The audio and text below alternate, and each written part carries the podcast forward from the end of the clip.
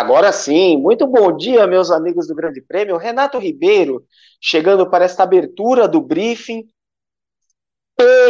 PQP. Cadê Guilherme Blois? Guilherme, onde está Rodrigo Berton? Existe alguma palavra para esta corrida que nós não podemos definir com alguma outra palavra que não seja puta que pariu? Bom dia, Guilherme. Eu acho que é melhor a gente parar nesse primeiro palavrão, porque senão, senão a gente tira a live do ar sem, antes do, dos cinco minutos, porque foi um corridão, né? Corridão. O menino Val é o grande protagonista dessa, dessa corridaça que a gente viu hoje. Uma vitória maiúscula do Ocon, foi espetacular, andou sempre à frente, pelo menos um segundo do segundo colocado. Fenômeno, fenômeno. O Ocon andou muito. Nossa, tem muito piloto que andou demais nessa prova. Vai, vai, vai ser legal esse programa de hoje. Aguardem. Pois é, Renato Ribeiro, que corrida incrível de Esteban Ocon e da Alpine. Uma, uma corrida que foi é, completamente alterada pela besteira do Valtteri Bottas ainda na primeira volta. É, e que pô, proporcionou para a gente um espetáculo, uma corrida sensacional também, por esta cena que estamos vendo agora na TV, das duas Alpine andando juntas na volta de retorno para os boxes, uma corridaça de Fernando Alonso, que além de segurar o Hamilton pela posição, garantiu uma tranquilidade para o companheiro de equipe ali, é, para ele ficar, é, não sofrer o ataque do Hamilton, que estava muito rápido e provavelmente ganharia a corrida se ele passasse rápido o Alonso. Cara, vamos lá por partes. Esteban Ocon ganhou a corrida, ok? Sebastian Vettel foi o segundo. Eu duvido que alguém em algum lugar do mundo apostou nisso. Lewis Hamilton conseguiu salvar um terceiro lugar depois daquela tragédia que a Mercedes proporcionou. Aliás, muito obrigado, Valtteri Bottas. Hoje você foi o, o piloto da corrida. Carlos Sainz em quarto, Fernando Alonso em quinto. Eu lembro que vocês falaram, viu? Que o Alonso estava tirando vaga de piloto jovem. Eu lembro de vocês aqui no chat falando, viu? Ai, porque o Alonso tá tirando vaga de um piloto mais jovem. Pierre Gasly, sexto colocado, Yuki Tsunoda, sétimo colocado. Nicolas Latifi de Williams, oitavo. Saiu o ponto de George Russell em nono. E Max Verstappen ainda salvou uma décima posição depois de ter sido atropelado pelo Bottas. Ô Gui, eu não sei mais da onde a gente começa a falar, tá? Mas assim, Valtteri Bottas é o piloto da corrida, né? Olha, é, é, com certeza é um dos pilotos, enquanto eu estou observando aqui o, o, nosso massacote aqui que está presente no recinto, já estou observando se ele vai me derrubar da live ou não. Mas foi uma grande corrida, né? É, é difícil falar quem. Acho que a gente consegue falar pelo menos quem foi péssimo na corrida, que é o Daniel Ricardo, né? O Daniel Ricardo foi tudo bem, foi dessa foi acertado também pelo Stroll, né? Ele foi levou um strike ali é, secundário do Skoll junto do Skoll, do Stroll com o Leclerc, mas não fez nada, né? Demorou demais para não conseguiu passar o Russell de Williams. É, foi, foi, foi uma corrida terrível do, do, do, Ricardo, né? Acho que esse a gente pode falar com, com tranquilidade que foi um, foi um péssimo piloto nesse final de semana.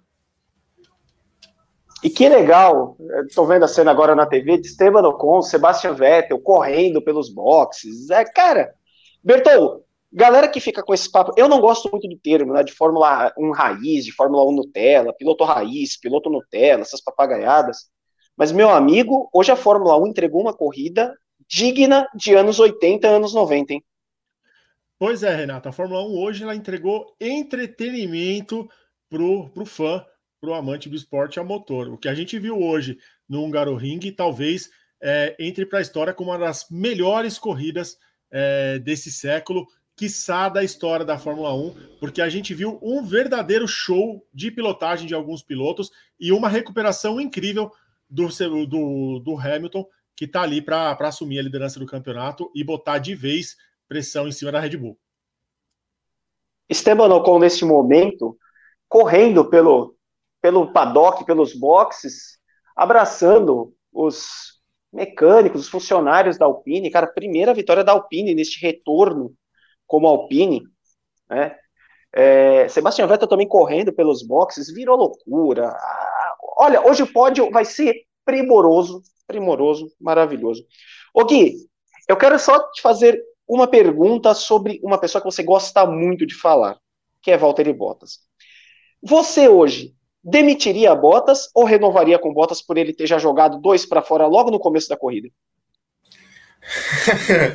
Olha, é uma pergunta difícil de ser respondida, para ser bem honesto, né? Acho que levando ao frio do resultado, o que o Bottas fez foi inaceitável, né? É inaceitável para um piloto com o carro que ele tem, então fica muito complicado de, de, de defendê-lo nesse final de semana, né? Mas ele, com a atitude dele, proporcionou a melhor corrida do ano. Então, é, a ponto de da, da Red Bull conseguir somar somente um ponto com o Verstappen também se arrastou de parece que ele se arrastou até, até o final assim, implorando pela bandeira quadriculada, né? Então a atitude dele não foi legal, não foi legal. Eu acho que se precisasse, se fosse só pela, pela avaliação dessa corrida, com certeza a demissão já seria certa. Mas o Bottas é uma sequência, né? Vem numa sequência. Ele estava fazendo boas provas. O Bertão quer falar? Então...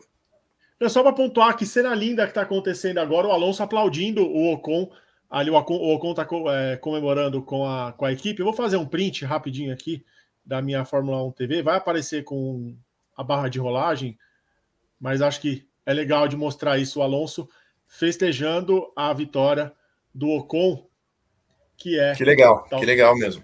Uma baita cena. O Alonso que voltou de vez para a categoria, voltou em alta performance. É, não se esperava, talvez, um, um desempenho tão bom do, do Alonso logo na primeira temporada dele e ele fez, tem feito corridas boas. Ah, Hoje foi a cereja, né? Hoje foi a cereja, né? A defesa do, do, do, Alonso para cima do Hamilton foi diga, digna de um porteiro do Enem, né? Como diria o Romulo Mendonça. Foi espetacular o que ele fez. E foi um, talvez um dos melhores momentos da corrida, assim, com alguma, com alguma sobra. Né? Foi, o Fernando Alonso foi espetacular hoje.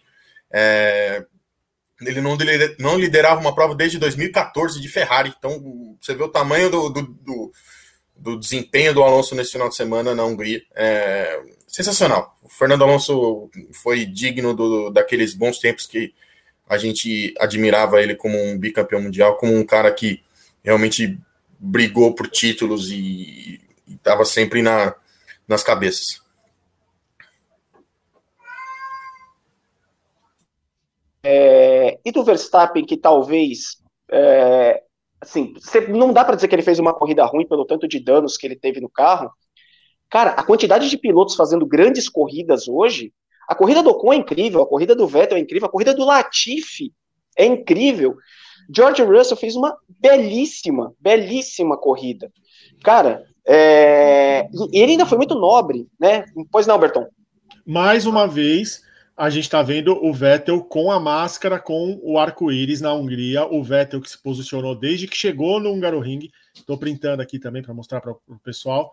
Vettel, é, incrível a postura do Hamilton, do, do Hamilton não, desculpa, do Vettel é, na Hungria, ele se posicionando completamente é, a favor da causa LGBTQIA+, principalmente num país tão fechado e tão retrógrado como a Hungria. Que bom, Vettel, que bom, porque o Vettel é, também está entendendo seu tamanho na Fórmula 1 e também está falando muito sobre coisas importantes. Eu quero saber cadê o chefe. O Vitor pediu para a gente continuar um pouquinho sem ele, porque ele está ajustando uma coisa no, no site. Então, ele pediu para a gente tocar o barco um pouquinho sem ele, que ele já entra. Então tá bom, nós vamos continuar tocando sem o chefe no momento que o Sebastian Vettel dá entrevista. Muita festa da Alpine, muita festa da Alpine. É, Alonso gigante, gigante na corrida. Ô, Ber, eu quero falar um pouquinho do Alonso, porque, assim, eu sei que no briefing os meninos vão falar muito sobre a vitória do Ocon e sobre isso, mas, cara, o Alonso foi muito criticado a volta dele é, para a Fórmula 1. Ele estava tirando o espaço de alguma jovem promessa da Renault, uma jovem promessa da Alpine. Cara, o que o Alonso fez hoje valeu a temporada, não? Ah, com certeza, Renato. O Alonso hoje, ele mais do que uma grande pilotagem, ele, como eu falei no meu destaque inicial, ele garantiu a vitória do Ocon.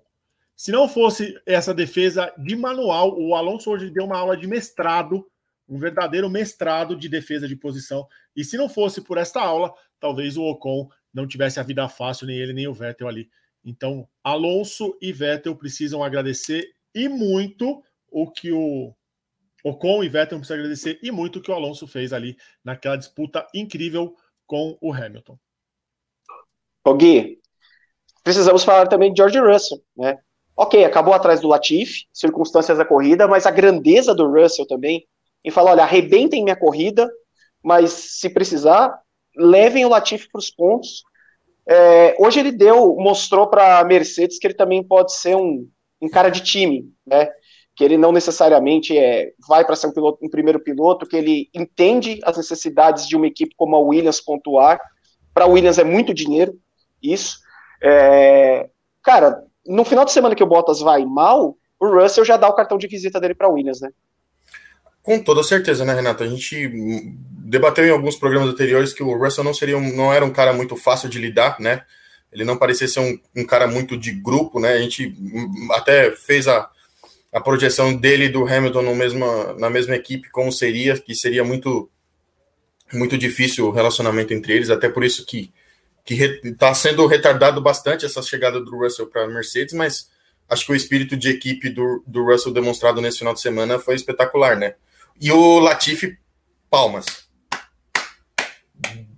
Desde o começo da corrida, desde essa da retomada da largada que ele chegou, ficou na zona de pontos, ficou na zona do pódio por muito tempo, é, fez uma grande corrida, fez uma grande corrida o, o Lala, e acho que tem, se tem alguém também que que merece muito os pontos conquistados é o Latifi, né? Ele é realmente a gente é muito, ele é muito achincalhado, né? Por ser um piloto pagante, de realmente não não demonstrar tanto talento assim no, nas pistas, mas hoje foi uma corrida digna, espetacular.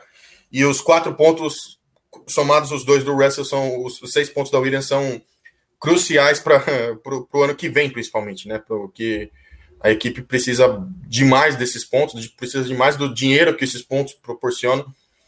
Então, é, foi sensacional, foi sensacional. A, Williams, se eu não me engano, passa a Alfa Romeo, né, na classificação com, com os pontos ou não? Acho, acho que passa, né? Acho que eu, eu acho que sim.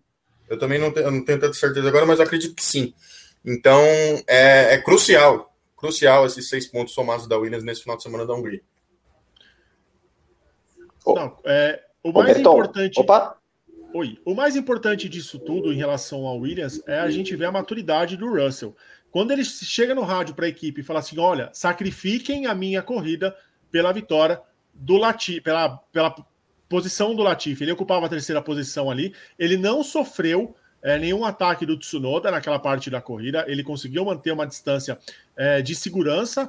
E ele, obviamente, por ter um carro inferior em desempenho, é, foi perdendo posições e também por um errinho da Williams para mim, que foi ter parado o Russell cedo demais e não ter deixado ali ele naquele pelotão para atrapalhar os pilotos nas paradas e fazer eles perderem tempo. Talvez o Latifi conseguisse uma ou duas posições para frente, mas já é de toda forma uma baita é, saída da Hungria da Williams com pontos e, e uma bela posição no campeonato já para o ano que vem também. A gente não tem uma grande expectativa de que Alfa Romeo e Haas façam mais pontos do que a Williams fez numa corrida só. Então, para a Williams já é assim, olha, pontuamos e já dá para chegar para patrocinador para o ano que vem e falar assim, ó, podemos fazer mais disso.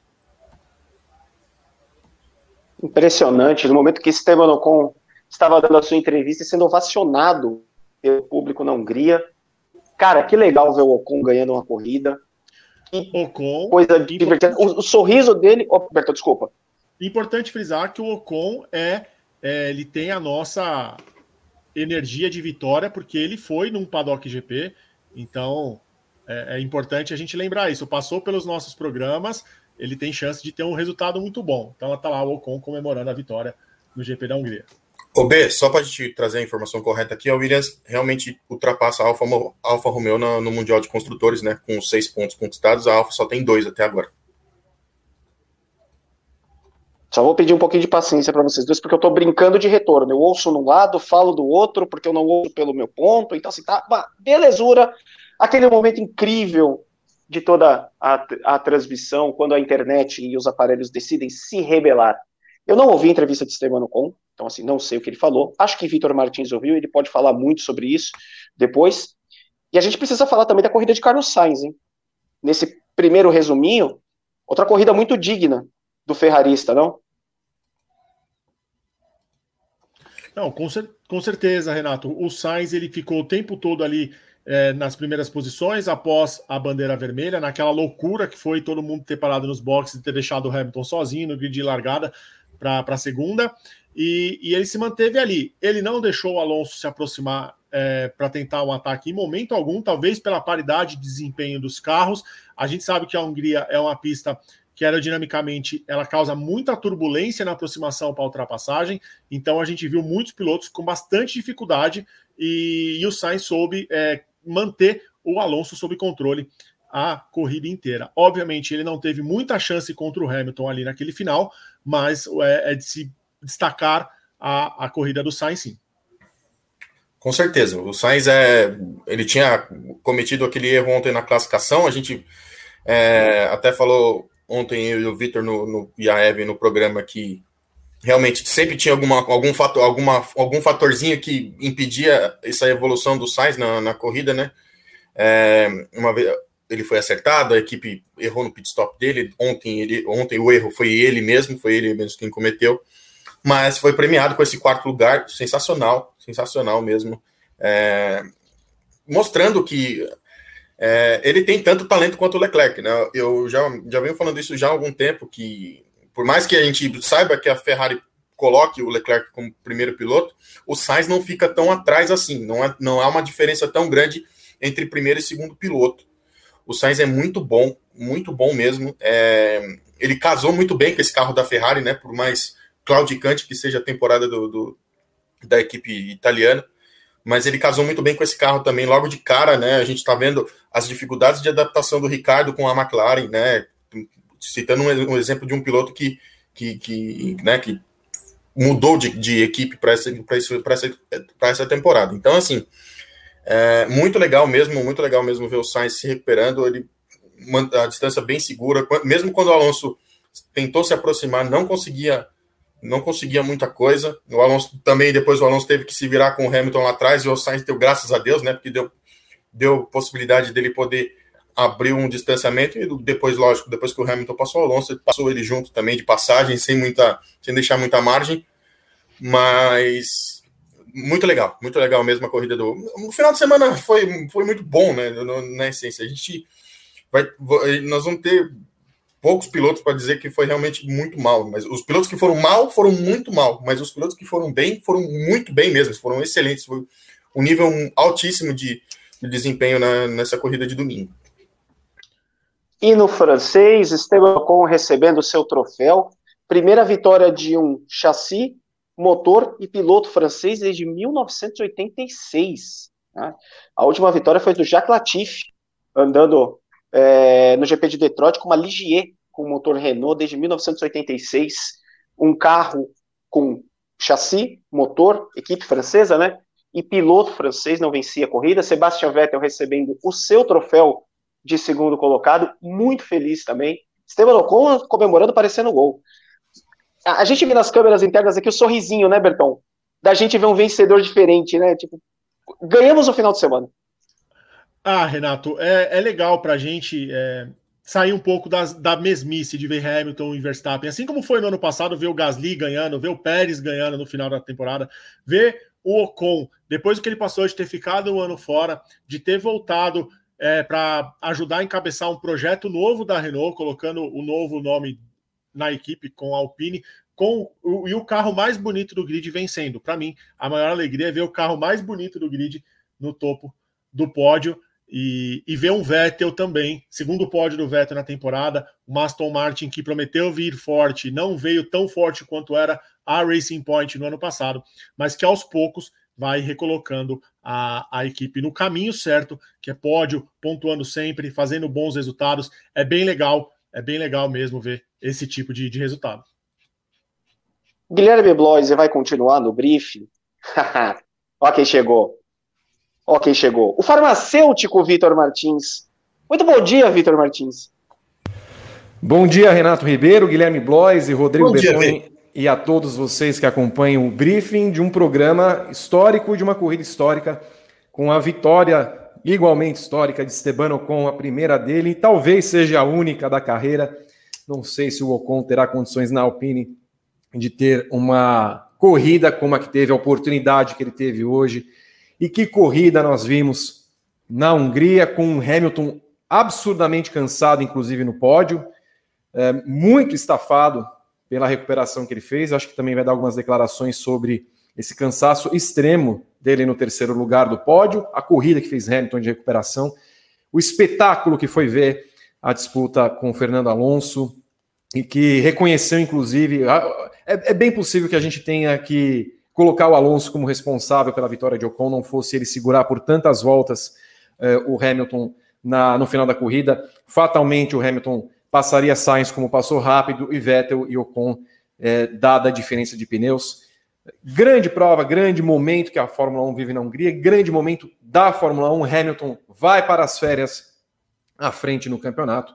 Verstappen foi apenas décimo, é, afetado que foi por Valtteri Bottas.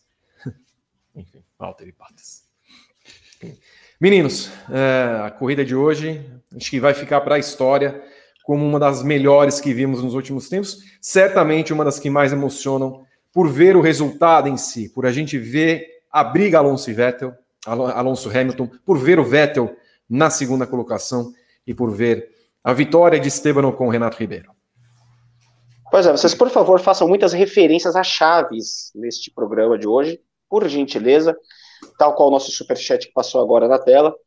É, no final das contas, que eu queria a opinião de vocês, depois do Guilherme Blois voltar também, de vocês, é no fim das contas, o Hamilton sai líder é, do campeonato. Como é que isso afeta as férias aí, a, a parada da Fórmula 1, Vi? Eu entendo que, na verdade, a Red Bull vai ter de pensar direitinho como se deu a corrida de hoje. É claro que o resultado em si depende muito do carro, né? Do que aconteceu com o carro. O Verstappen só conseguiu passar o Ricardo no final da corrida, mas a Red Bull tem um carro bom o suficiente para recuperar esses pontos. É que fica uma impressão ruim dessas últimas duas corridas pelo tudo que aconteceu, né? O Verstappen fez apenas um ponto em duas corridas, enquanto o Hamilton acabou fazendo 40 pontos. É muita, muita coisa. Agora o Hamilton vai para as férias da Fórmula 1 e a Mercedes, é claro, também vai fazer atualizações necessárias nesse carro para garantir o título desse ano, tal qual a Red Bull se espera também faça atualizações. Não sei se vai comprometer o campeonato de 2022, mas estamos no momento em que a Fórmula 1 se depara com um descanso nem tão descansável assim. Creio que as duas equipes vão continuar trabalhando intensamente para que voltem na Bélgica, disputando é, curva a curva, lá na maravilhosa Bélgica, e consiga ter provas como tivemos nessa primeira parte do campeonato. Guilherme Bloise. Com certeza, Vi. É, acho que a Red Bull sai como uma. sai bem cabisbaixa, né? Com, essa, com, esse, com esse desempenho nas últimas duas provas, né? Poucos, um ponto somado, né? Foram pouquíssimos pontos somados suas últimas duas corridas e a, per, perdeu a grande vantagem que tinha do Verstappen para o Hamilton, né? Então a Red Bull vai ter muito trabalho para nessa, nessas férias aí, para essa segunda parte da temporada, para quem sabe colocar a equipe no, no eixo do que estava para trilhando o caminho do título de construtores e também do Mundial de Pilotos com Verstappen.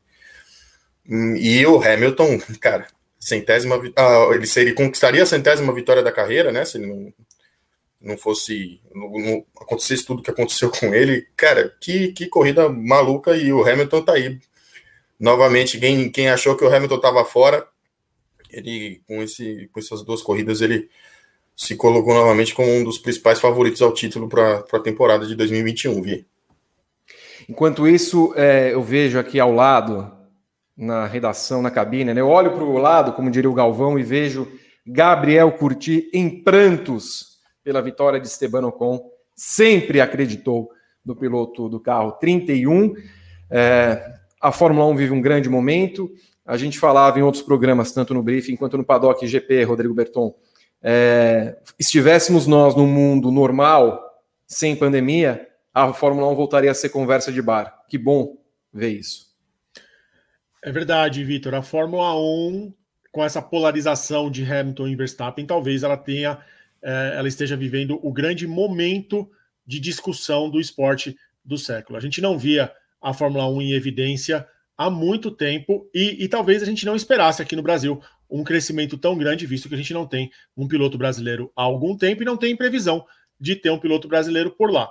Então, é, é bem legal a gente vê, por exemplo, com 25 minutos, 1.500 pessoas aqui e muitos comentários no chat é, discutindo sobre a corrida, comentando se a Mercedes errou ou não com o Hamilton, se foi o Hamilton que errou de não ter sentido que era o momento de entrar. Então, é, é, muito bacana ver a Fórmula 1 voltando aos holofotes das discussões esportivas, ainda mais em um dia e um período olímpico em que as atenções estão todas voltadas para Tóquio. A gente está tirando a atenção é, dos Jogos Olímpicos com uma corrida que com certeza entra para a história.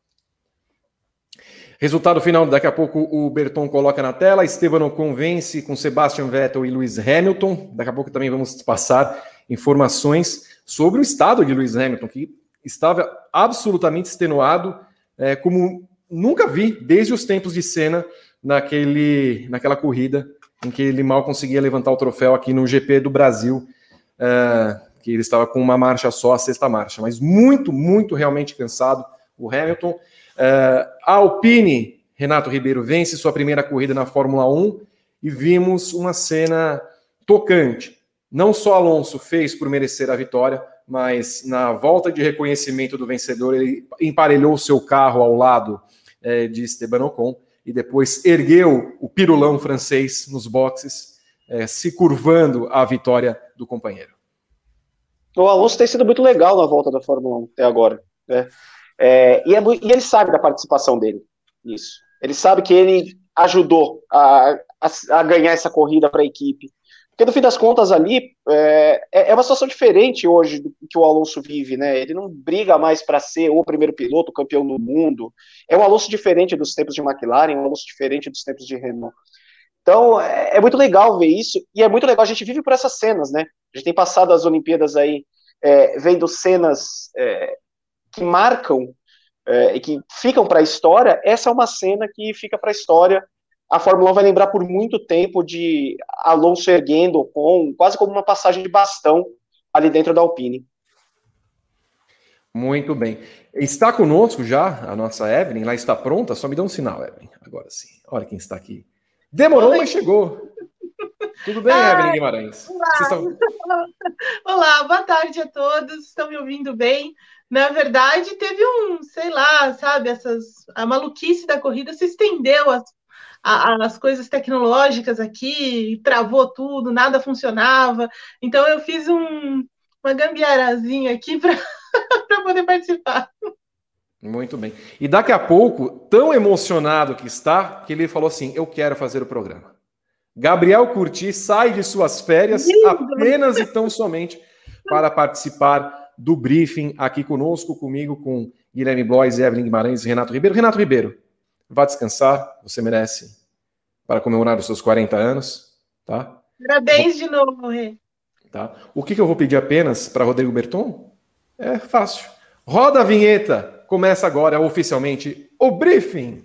Sejam todos bem-vindos vocês ao briefing, o programa do Grande Prêmio. Eu sou Vitor Martins, Evelyn Guimarães, Guilherme Bloise e daqui a pouco Gabriel Curti fazem comigo esse programa histórico que relata a primeira vitória de Esteban Ocon, que esteve no Paddock GP anos atrás com Sérgio Pérez. Aliás, vence por causa de Sérgio Pérez, por causa de Valtteri Bottas, por causa de tudo que aconteceu naquela primeira volta e por causa de Fernando Alonso, que segurou o Hamilton, fazendo a gente levantar da cadeira com as voltas empolgantes que tiveram um GP da Hungria, que se a gente esperava, Evelyn Guimarães, que fosse um GP modorrento, a chuvinha no começo da corrida mudou absolutamente tudo, a ponto de vermos uma largada histórica de um carro só.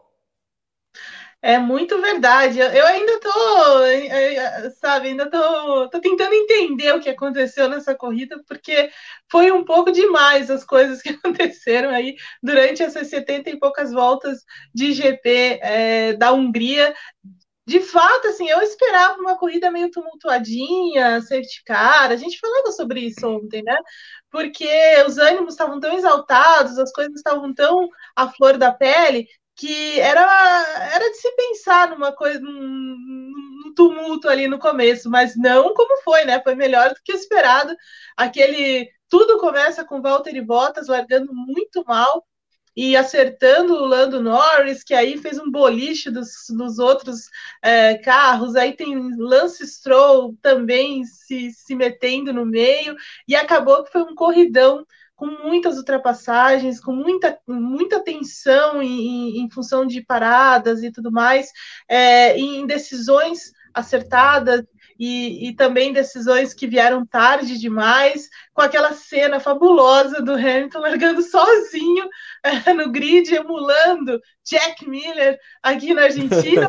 mas ele não estava sozinho, né? O Jack Miller ainda. A galera estava lá atrás, o Hamilton não tinha ninguém do lado, né? Então, assim, foi, foi um dos GPs aqui. Esse que a gente vai lembrar por muitos e muitos anos. É, foi muito, muito legal. A, vi a hum. chuva. A chuva. Ela...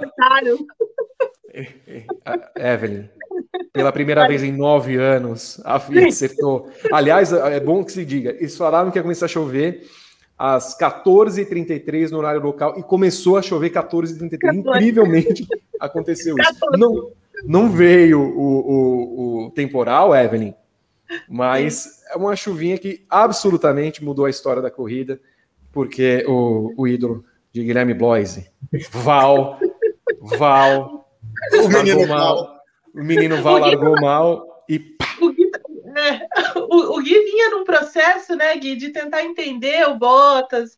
Fez muitos elogios ontem, mas, putz, não deu nada certo, né? Eu estava em processo de cura, Eve. Eu estava me curando, busquei terapia. Né?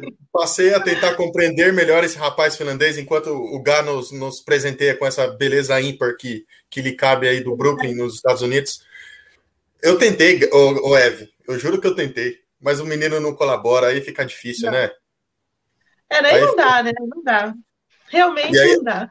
Eu tô aí a gente, tem que, a gente tem que, desculpa te cortar, a gente tem que agradecer ao Felisberto Duarte do, da FIA, que realmente, pela primeira vez em quase 10 anos de Fórmula 1, acertou uma previsão para uma, corrida, e o Bottas depois esmirilhou tudo, né? Porque a gente não teve corrida na chuva de fato, né? Mas, enfim, foi, foi legal. Acho que deixar o menino Gá extenuar, botar para fora toda essa felicidade com relação ao, ao vitória do Ocon. Bom, se eu, que sou uma pessoa mais fria para algumas coisas, escorreu uma lagriminha aqui, eu imagino como não está Gabriel Curti com a vitória do seu segundo menino, foi o Gasly ano passado, Ocon nesse ano. Esteve conosco no Paddock GP que o Ocon participou anos atrás suas primeiras palavras, Gabriel Curti. Boa tarde. Boa tarde, Vitor Martins. Boa tarde, Evelyn Guimarães, Guilherme Blois, Rodrigo Berton, Renato Ribeiro, que já, já nos deixou, todo mundo que está acompanhando aqui essa edição mais do que especial do briefing.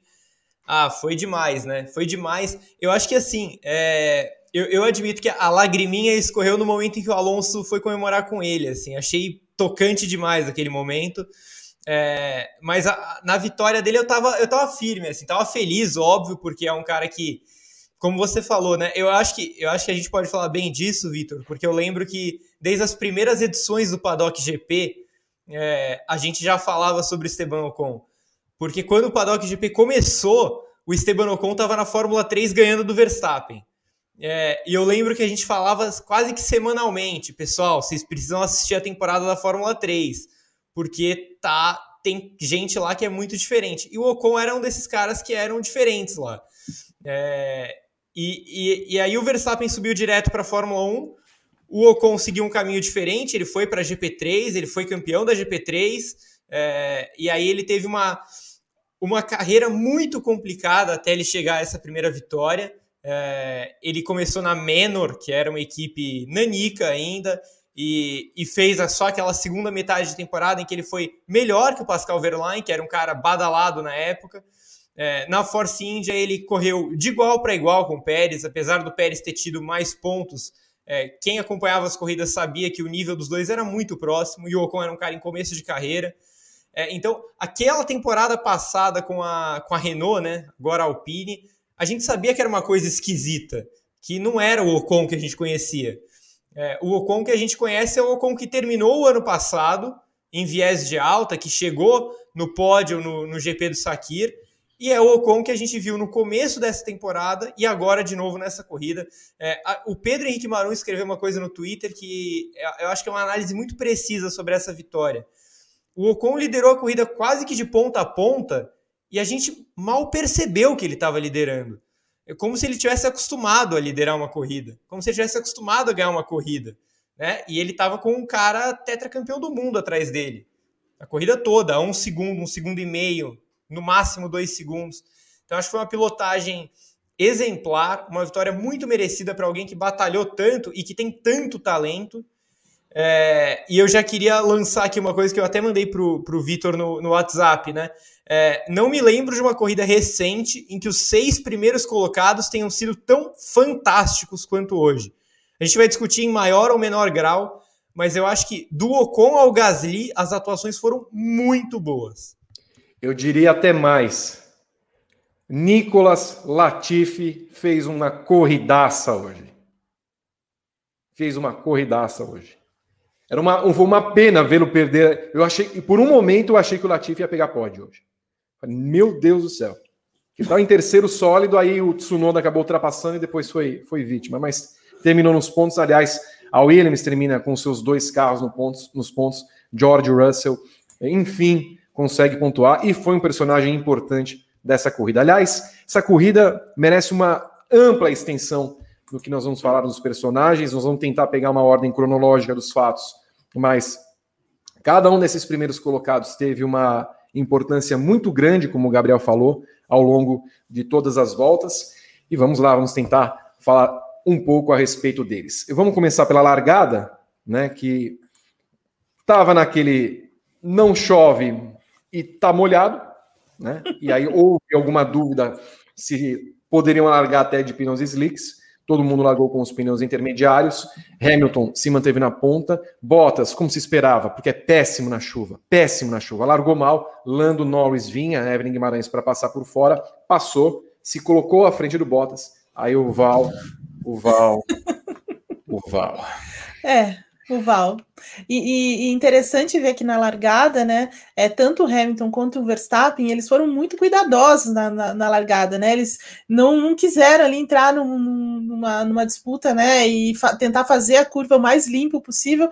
Mas o, o Verstappen, coitado, virou um, virou um passageiro ali depois do que o, o, Bottas fez com, com o Lando Norris, e aí virou todo essa, é, esse mega, mega acidente que aconteceu ali. Então, assim, tudo começa com esse com essa péssima largada do Bottas, como você falou, é um cara muito ruim de, de molhado, né? Então, assim, nessas condições que estavam a pista, é, certamente é, não é não é para o Valtteri Bottas. Ele estava largando um lugar ruim também, mas assim é, não tem não tem muita como não tem muita defesa isso, né? E aí acerta o Lando Norris que fez uma boa largada também, aproveitando a má largada do do, do, do, do Bottas ali para tentar alguma coisa na primeira, na primeira curva é atingido, é, é, leva leva a, a Red, as duas Red Bull que estão ali, enfim, aí causa todo esse salseiro, e mais atrás o Lance Stroll também pega uma carona nessa aí, acerta o Leclerc, acerta o, o, o Daniel Ricardo, é, foi é, é, essa coisa, né, quando chove as coisas mudam muito, mas assim, é, esse tipo de piloto é, o que vai causar essas, essas coisas aí no, no início da corrida, né. E é uma definição agridoce, Guilherme Bloise, do seu ídolo Mor, porque no final das contas ele causou tudo isso e ajudou a Mercedes. É, vai ser bem complicado da gente dar, dar, uma, dar uma nota pro Bottas, né? Porque, tipo assim, mesmo com essa M que ele fez na, na largada, essa M foi, a, foi o que proporcionou a corridaça que a gente viu hoje, né? Então, vai ser muito complicado, né? Eu já eu tava pensando com o que, que, eu, o que, que eu ia poder dizer do Bottas, além de ele fez o fez do boli, fez de boliche um novo esporte de, diferente, né, na, que a gente viu hoje, né? Mas é, não tem muito que não tem muito que falar. Ele já tinha largado muito mal, né? Foi passado, foi ultrapassado pelo Norris ali com, com alguma tranquilidade. Mas e depois errou a frenagem e fez o que fez. Então fica muito complicado da gente defender o, o, Val, né? Apesar dos últimos desempenhos, né? Ele estava tava vindo bem mesmo, de fato, mas na primeira curva ele já colocou tudo a perder novamente. E, e aí, agora, com essas férias da Fórmula 1 que, que se avizinham, vai ficar muito difícil da, da Mercedes realmente mantê-lo para o ano que vem, né, Vi? E há até uma dúvida, Gabriel, pegando o gancho do que o Gui falou se a Mercedes renova com ele pelo que ele fez hoje ou demite de vez. Olha, é, é inacreditável. Eu tava, eu fiquei observando a largada algumas vezes para tentar entender o que aconteceu, né? É, e eu cheguei à conclusão de que, de que ele, até escrevi no Twitter, né? O Bottas teve seu momento olímpico na largada, mas foi Olimpíadas de Inverno, né? Ele parecia uma pedra de curling, sabe? Está ali a pista de gelo, a, aí o, o atleta finlandês jogou a pedra Bottas, né? E o Val foi lá, tum, tum, tum, tum, e chegou ao meio, ao meio do alvo. É, não, não preciso nem da vassourinha, né, Gá? Não, não, assim, olha, é, é inacreditável. É, essa largada do Bottas, ela vai entrar para a história, porque a gente está falando aqui que a corrida foi histórica. E a corrida só foi histórica porque o Bottas causou tudo isso. É, agora, falando sério, eu acho que a Mercedes, no fundo, adorou o fato dele ter batido nas duas Red Bull. É, mas ela vai analisar friamente e vai falar, cara, desculpa. A, a, gente vem falando, a gente vem falando corrida após corrida aqui a cada momento em que a Mercedes posterga a assinatura de contrato com o Russell, é uma oportunidade para o Bottas mostrar que ele merece ficar. E ele vinha conseguindo fazer isso. Ele estar no pódio e eventualmente atrapalhar a vida do Verstappen e chegar na frente do Pérez, é, o Bottas faz o que, o que a Mercedes espera dele. Hoje ele perdeu todos os pontos que ele conquistou nas últimas semanas.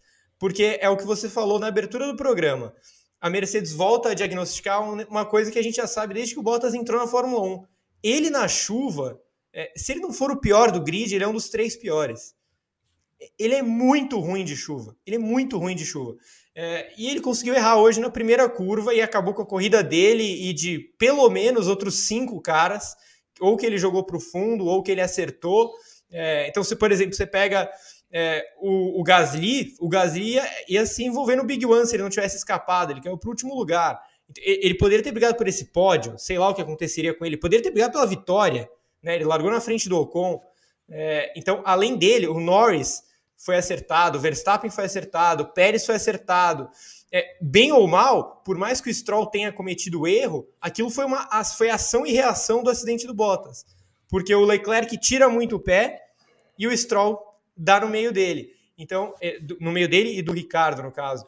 Então, uhum. é, a, a, bobeada do Stroll, que realmente foi feia, ela foi uma reação de um acidente do Bottas. O Bottas basicamente envolveu meio grid nessa pataquada.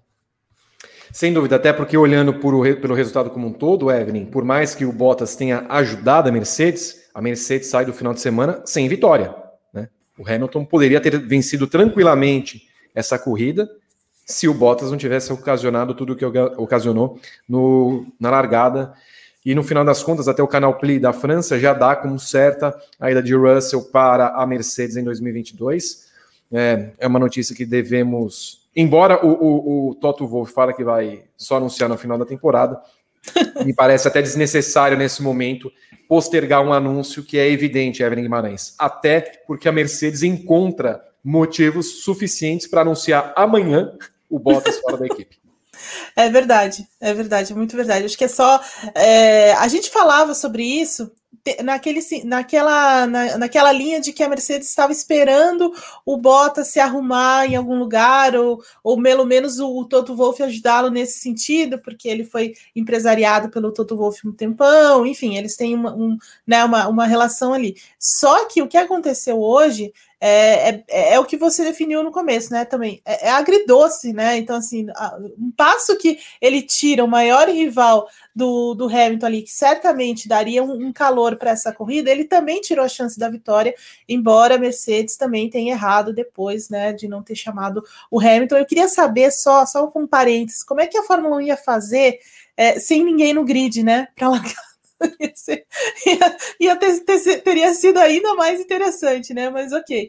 A, a, aí a, a, Mercedes acaba não chamando mesmo o, o, o, Hamilton, e aí, né, e aí a corrida se desenrola desse, dessa forma, mas certamente o que o, o, Bottas fez hoje tirou uma vitória, ou uma possibilidade de uma boa vitória da, da Mercedes é, aí na Hungria, e sair mais líder do campeonato ainda, devolvendo tudo o que aconteceu nos últimas, nas últimas semanas para a Red Bull, e aí seria um golpe bem duro, bem, bem mais duro do que está sendo é, esse domingo. Acho que esse domingo para a Red Bull vai ser difícil ali de, de entender, né? É, mas vamos, vamos ver como é que isso funciona depois das férias. Mas a Mercedes, apesar de tudo, ela sai é, fortalecida dessa desse final de primeira temporada e não tem mais, eu acredito, o que, o que falar sobre o Bottas, né? Acho que o Bottas já, já não vai, acho que eles não vão esperar mesmo tanto assim para anunciar a, a, a, saída dele, principalmente pelo que o Russell fez hoje, né?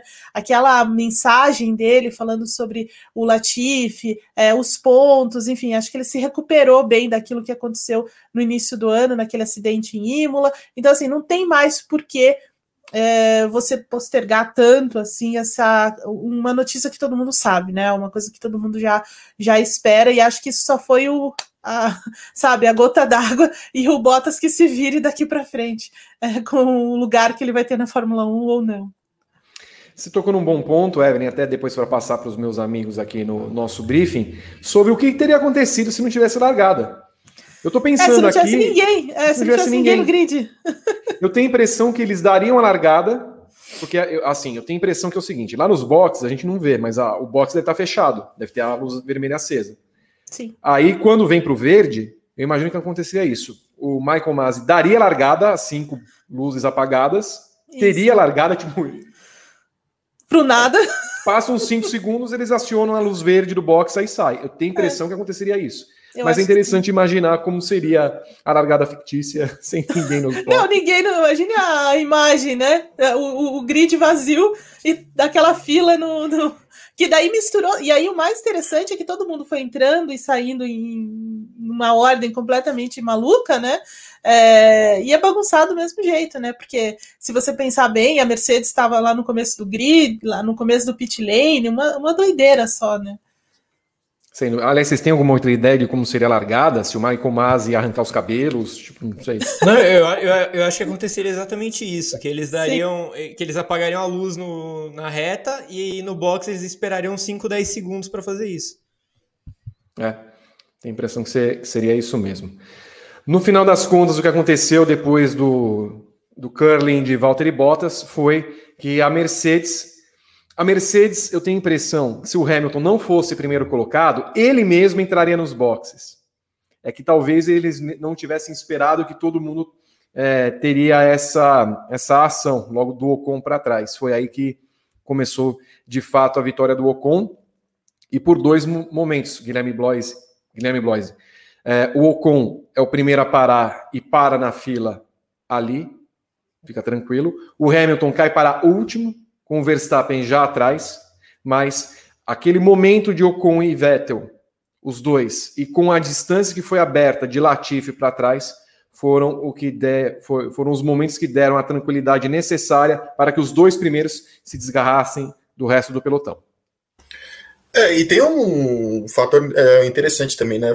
Foi, meio que um, um rádio premonitório, acho que se não me engano foi do Russell, né? Que enquanto eles estavam dando a volta de, volta de apresentação ali, ele cantou ali pro, e mostrou na transmissão que olha, eu tô achando que vai todo mundo trocar de pneus aqui pelas condições da pista. E não deu outra, né? Foi todo mundo pro box, menos o Hamilton. Aquela, essa imagem dele na, sozinho no grid, olha, se não for uma das mais espetaculares já feitas na história da Fórmula 1, tá no top 10 com alguma tranquilidade, assim, porque foi realmente surreal a gente imaginar, ver aquilo de perto, né? No, tamanha a, a bizarrice da, da cena e da, da história. E foi o, foi o que o Ocon precisou, além, lógico, a gente vai falar mais para frente, daquela, da defesa porteira de Enem do Alonso para cima do Hamilton, né? Foi sensacional mesmo. Também colaborou demais para essa vitória do, do, do, Ocon. Foi um. O Ocon fez uma, uma, uma, prova tranquila, como se eu não me engano, foi o Gag que falou, o Gag puxando um assunto do Maron que realmente a gente não percebeu que o Ocon estava em primeiro. Passou a prova toda ele muito tranquilo, sem, sem ser ameaçado pelo, pelo Vettel, né? O Vettel até tentou alguma coisinha ali, do, principalmente no, no final da, da reta dos boxes, mas realmente não foi o, não foi o suficiente. O, o Ocon estava muito tranquilo, né? Realmente já parecia um veterano correndo, né? Já com 30, 40 vitórias na carreira, né? Nem parecia que ele nunca tinha vencido uma prova de Fórmula 1 na vida, né? De tão tranquilo que ele fez a prova, né? direção bem, bem mansinha, bem tranquila, sem, sem ser incomodado, manteve aquela distância, o distanciamento seguro de um segundo, um segundo ponto dois, né? Foi muito legal, foi muito, foi muito bonita a estratégia do, do da Alpine do Ocon, do, e do Ocon, né?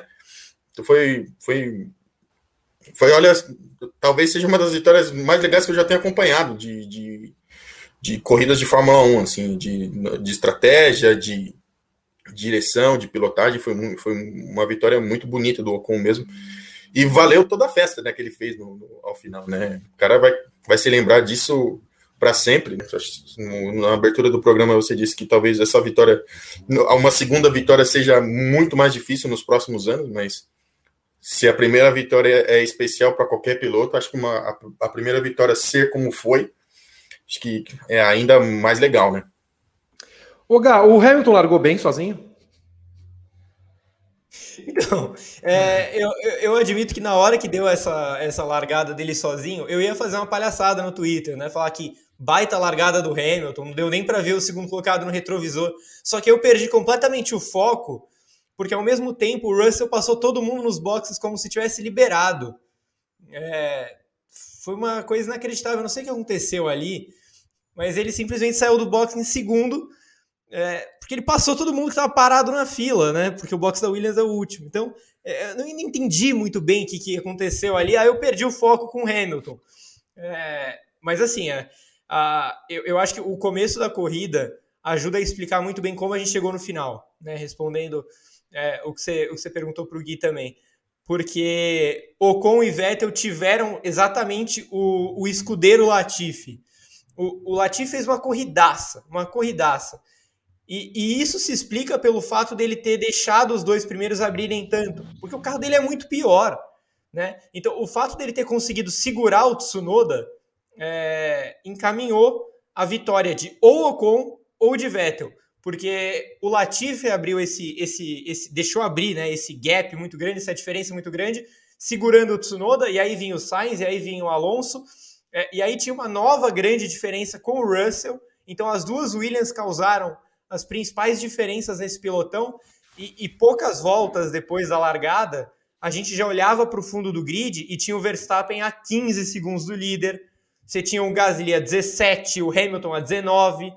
Então, é, esse começo de corrida tirou esses caras que poderiam brigar lá na frente é, da briga por vitória. Eu acho, que, eu acho que o Verstappen é um capítulo à parte que a gente tem que discutir aqui. E, e eu acho que, sinceramente, a gente só vai conseguir analisar friamente a corrida dele depois que a gente ouvir todo mundo falar. Porque eu tenho a nítida impressão de que o carro dele estragou na batida do Bottas. É, eu realmente acho que o assoalho do Verstappen estava completamente comprometido. É, mas aquele começo de prova tirou ele da disputa, tirou o Gasly, tirou principalmente o Hamilton, porque o Hamilton foi o cara que conseguiu chegar lá na frente. É, a Mercedes se redimiu do erro de não ter parado o Hamilton no começo. Aquele undercut foi a redenção porque o Hamilton deixou meio grid para trás naquele undercut. É, e assim, quando eu falo meio grid, foi meio grid mesmo, porque o Hamilton estava em 12 quando ele parou, e, e, e, quando ele parou, ele voltou na frente do Tsunoda, que estava em quarto. Né? O Tsunoda parou e voltou atrás do Hamilton. Então, foi um undercut muito bem feito, foi um golpe muito bem dado da, da Mercedes. Depois que eles pararam de novo e fizeram bem também a parada, então é, a Mercedes, apesar desse erro crasso no começo, consertou depois. Uma pilotagem fantástica do Hamilton. Mas é isso, a, a partir do momento em que o Latifi se segurou em terceiro é, e o Tsunoda não conseguiu passar ele, é, o Vettel e o Ocon travaram um duelo muito legal até o fim da corrida.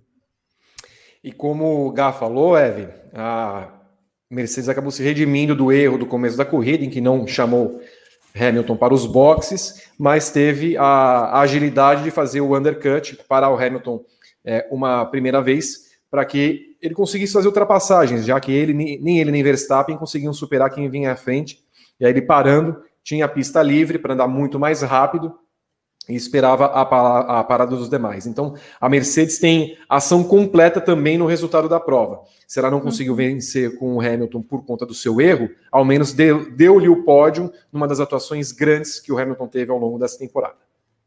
É verdade, ela é, e isso vem dele, né? Veio é, e aí a gente tem que colocar muito, tem que reconhecer muito o talento dele, muito é a capacidade, o trabalho dele, né? Porque é aquela coisa, não, porque só venceu porque tem o melhor carro e tal. E hoje é outra outra grande, grande grande exemplo de que não é não é bem assim, né? É, não é assim, né? Ele é, começa a corrida ali lá atrás, né? Então assim, ah, eu sou o último, né? meio que choramingando assim. é, sou o último, último, sou o último. E, e aí ele começa a tentar se recuperar e percebe que vai ser muito difícil, porque é uma pista difícil de ultrapassagem, é, né, você andar muito atrás ali é, no ar sujo é ruim, então sempre você tem que estar tá procurando o ar limpo ali para manter algum equilíbrio, para manter os pneus e tudo mais. É, e aí, quando ele percebe, ó, não dá para, a gente vai ter que pensar em alguma coisa, se vira aí, Bono, dá um jeito nessa história, e aí os caras trazem ele para o box e ele faz a parte dele, né? Volta com muito mais ação, com muito mais é, performance, porque ele está no ar limpo, está andando rápido, é, faz ultrapassagens muito precisas, não perde tempo ali para fazer as ultrapassagens que ele precisa. É, não comete nenhum erro, claro, né? E, e vai vai trazendo o, o, carro até onde dá. Depois tem aquela, né? O final a gente vai falar sobre o final da corrida, mas assim é, foi uma das grandes, grandes atuações mesmo dele numa pista que ele gosta muito, que ele já venceu né, oito vezes lá, é uma pista que se adapta muito ao estilo dele, e é uma pista manhosa também nesse sentido, né? Mas, é, de novo, né, ele tirou um, um grande coelhão hoje aí para conseguir esse pódio. É, e também foi interessante ver o desempenho da Mercedes com pneus com os pneus duros, né? Porque essa era grande, o grande é, trunfo deles nessa corrida. Então, é mesmo largando com pneus médios no começo, se a corrida fosse né, se ela tivesse acontecido de forma normal, é, a, talvez a Red Bull não tivesse nenhuma chance mesmo de vencer na segunda parte com esses pneus duros, né? Porque ele foi muito, muito mais rápido e estabeleceu um ritmo de corrida muito mais forte. Você está no só, briefing só, comigo? Ou pode falar, Gabriel. Só, só para corrigir uma, uma, uma, coisa que eu falei, né? O, o Hamilton passou o Tsunoda na pista, né? É, mas assim, o, o, ele voltou logo, ele voltou muito perto do Tsunoda. Então, assim, a, a estratégia da Mercedes se pagou demais ali. O Tsunoda não foi um dos carros ultrapassados nos boxes, mas, enfim, ajudou muito nisso. Muito bem. Só repetindo, você está aqui no briefing, você que não, não conhece o nosso canal, faça inscrição, ative as notificações clicando no sininho, deem o seu like. Eu sou o Vitor Martins, estou com Evelyn Guimarães, Gabriel Curti e Guilherme Blois, e para analisar a vitória de Esteban Ocon no GP da Hungria, não só a vitória do Esteban Ocon, mas claro, tudo se desenrolou ao longo da prova. Quando Hamilton começou a passar todo mundo e Verstappen ficava para trás, Estava claro ali, Guilherme, que a Red Bull teria problemas e que não provavelmente manteria a liderança do campeonato, visto que o Verstappen teve avarias suficientes que eh, o deixassem atrás de Ricardo.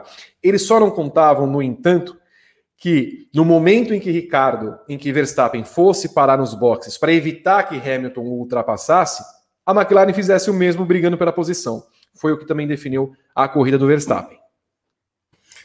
É, foi, foi foi duro mesmo. É, o Verstappen, a gente tem noção de como o carro ficou avariado daquela forma. O Verstappen ficou quase 15 voltas atrás do Schumacher no, no, na retomada da na retomada da, da prova, né? Então você vê como é que foi foi muito prejudicado por esse por esse strike do do, do, do Val a corrida dele pro e realmente ele, ele é o grande derrotado do, do, dos últimos dois finais de semana, né? Ele foi extremamente. Ele foi. Teve dois, um incidente de corrida e esse do, do Bottas que ele foi acertado, que ele não teve culpa alguma, até tinha tracionado bem na largada e tal.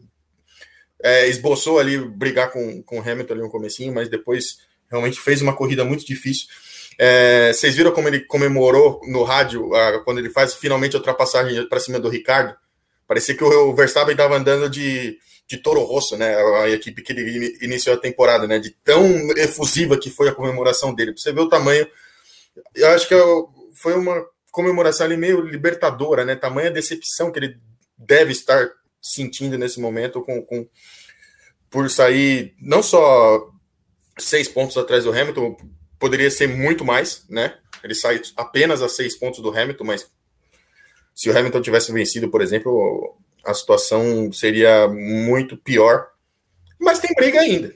Tem, tem briga ainda, tem mais tem mais a segunda parte da temporada. Eu acho que o, o Verstappen vai. O Verstappen e a Red Bull vão se vão se recuperar aí, vão proporcionar talvez o, o grande duelo de, de, de, piloto e construtores da, dessa era moderna da Fórmula 1. Assim, vai ser bem, vai ser bem legal de acompanhar essa segunda parte de temporada.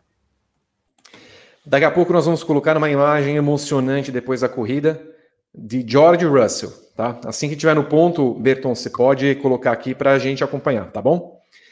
Já que o Verstappen foi o grande derrotado, fale um pouquinho mais dele, Gabriel. Um ponto apenas em duas corridas, com um carro que é melhor que o da Mercedes, mas fica um gosto também agridoce, porque se eles têm o melhor carro, nem conseguem terminar a primeira parte da temporada com a esperada liderança que o Verstappen vinha é, tendo até duas corridas atrás.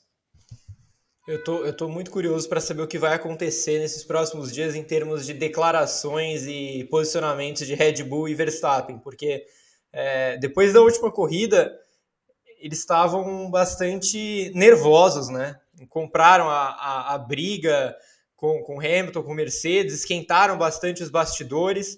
É, e hoje os dois carros, assim, dá para dizer que os dois carros não passaram da primeira curva, porque por mais que o Verstappen tenha conseguido ainda fazer um ponto, é, ele foi acertado pelo Bottas e, e, claramente ele não, não tinha condição no final da corrida. Assim, ele dava para ver que o carro dele estava baqueado no momento em que ele não conseguia passar o Mick Schumacher, né? no momento em que o, o Verstappen perdeu muito tempo atrás de uma Haas e só com carro muito, muito estragado para explicar isso. Então, é, foi uma corrida absolutamente decepcionante para a Red Bull e para ele, porque era uma pista que casava super bem com o carro da Red Bull. Então, eu acho que a decepção já começa no sábado, quando a Mercedes consegue uma, um 1-2 na classificação. É, e acho, acho, que isso é um, um golpe muito pesado para a Red Bull, e isso tem que ser analisado. É, a, Red Bull, teoricamente, tinha uma pista para ela no fim de semana e na classificação ela não teve. Não teve. A Mercedes, a Mercedes foi mais rápida. Então, acho que isso, isso é uma preocupação para a segunda metade do campeonato. Agora, da corrida em si é, é lamentar o azar mesmo. Assim, é, o que aconteceu em Baku, por exemplo, de estourar o pneu, é, foi mais um azar. O que aconteceu na Hungria. O Bottas vir descontrolado e basicamente tirar seus dois carros da corrida. É, acho que a Red Bull e o Verstappen têm totais condições de ganhar esse campeonato ainda. E, e, se eu tivesse de apontar favoritos, eu ainda apontaria eles. Eu acho que por mais que a Mercedes tenha claramente melhorado e que o Hamilton tenha chegado a, a um nível muito bom de novo, que a gente não estava vendo no começo do campeonato, ele tem atingido esse nível novamente agora. É, mesmo assim, eu ainda acho que o Verstappen tem uma leve vantagem. Agora, a pontuação diz outra coisa. É, e, e, no fim das contas, o que vale são os pontos. Então, é, é, é um período de férias em que a Red Bull certamente. Eu, eu, diria que a Red Bull vai agradecer aos céus esse, esse, período de férias, porque é o momento em que ela está pior na temporada. São duas corridas segui seguidas em que ela praticamente não faz nada. Então, é, tem esse, esse meizinho aí para colocar a cabeça no lugar, para voltar forte, numa pista que não é tão boa assim para ela, né, que a Mercedes pode, pode voltar atacando bastante. Então, é, o campeonato abriu. O campeonato abriu, de duas corridas para cá, o campeonato abriu. E. Ó, assim, é, eu ainda acho o Verstappen favorito, mas é o menor favoritismo desde a pré-temporada, eu diria. Você também vê dessa forma, Evelyn? É um momento que a Red Bull precisava das férias justamente para reorganizar, principalmente a cabeça. Sim, é o momento de reagrupar as tropas, né? Uhum. Ir lá, lamber as feridas um pouquinho, tentar entender o que, que aconteceu. É, eu acho que o, a, o GP da Inglaterra é, ainda paira né? Assim, ela ainda está vivendo aquele feitiço do tempo, o mesmo dia, né? Ela ainda está vivendo aquilo lá. Eles levaram as últimas consequências à, à história de recriar, de tentar é, anu, né, ampliar a punição do Hamilton e tudo mais. E acho que isso meio que a equipe perdeu o foco do campeonato. Né? Acho que foi muito ruim para eles terem feito tudo o que eles fizeram. É claro que assim você fica é, decepcionado, você tem essa frustração, você quer é, mudar, porque você está sentindo que o negócio pode virar, né? Você está sentindo que você pode ganhar, que, né? Então, assim, qualquer perda é, ele a, acaba sendo muito grande, né? Então, assim, mas no, nesse, nesse, nesse episódio eles foram longe demais e acabam, acabaram perdendo um pouco o foco. Aí acontece o que aconteceu hoje também, em que você perde um carro e o outro está muito avariado. Eu concordo com o Gá. É, pa, assim, boa parte da performance, né, da pouca performance do Max Verstappen hoje é por causa do carro, né? Porque ele perdeu uma, uma parte importante, que, são, que eram os boards, o assoalho. Então é coisa que traz equilíbrio, que ajuda a poupar pneu, que ajuda a manter downforce. A, a Red Bull estava com uma configuração de downforce muito diferente da Mercedes, muito diferente dos, das últimas corridas também. Então, assim, ele bagunçou demais ali, por isso meio que limitou a performance é, do Verstappen no final das contas, é, e, e, nada como as férias, né?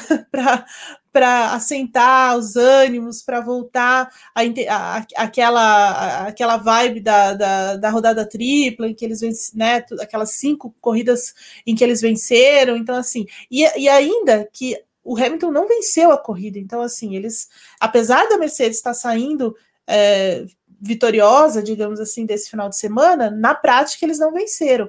Então, assim, não tá tudo perdido, né? E a, e a Red Bull tem um grande carro, tem uma grande, é, um, um, grande grupo ali para tentar é, essa recuperação para cima da Mercedes. Ainda são favoritos, ainda é, tem, condiço, tem condições de brigar, principalmente pelas corridas que vêm pela frente, né? Talvez aí tirando Spa e Monza, mas você tem é, a Holanda, você tem outras corridas nesse, nesse daqui para frente que são mais são mais afeitas ao carro da Red Bull. Então tem que um pouco focar nisso, deixar o extra pista, né? Como o, o, Verstappen falou ontem, né? Ontem ele meio que se irritou com o pessoal perguntando muito sobre o acidente. Ele meio que falou: vamos parar com essas coisas, porque já deu, né? Já respondi tudo que tinha para responder. É, eu não vou jogar o carro, né? Como não foi com essas palavras, mas foi mais ou menos isso que ele quis dizer.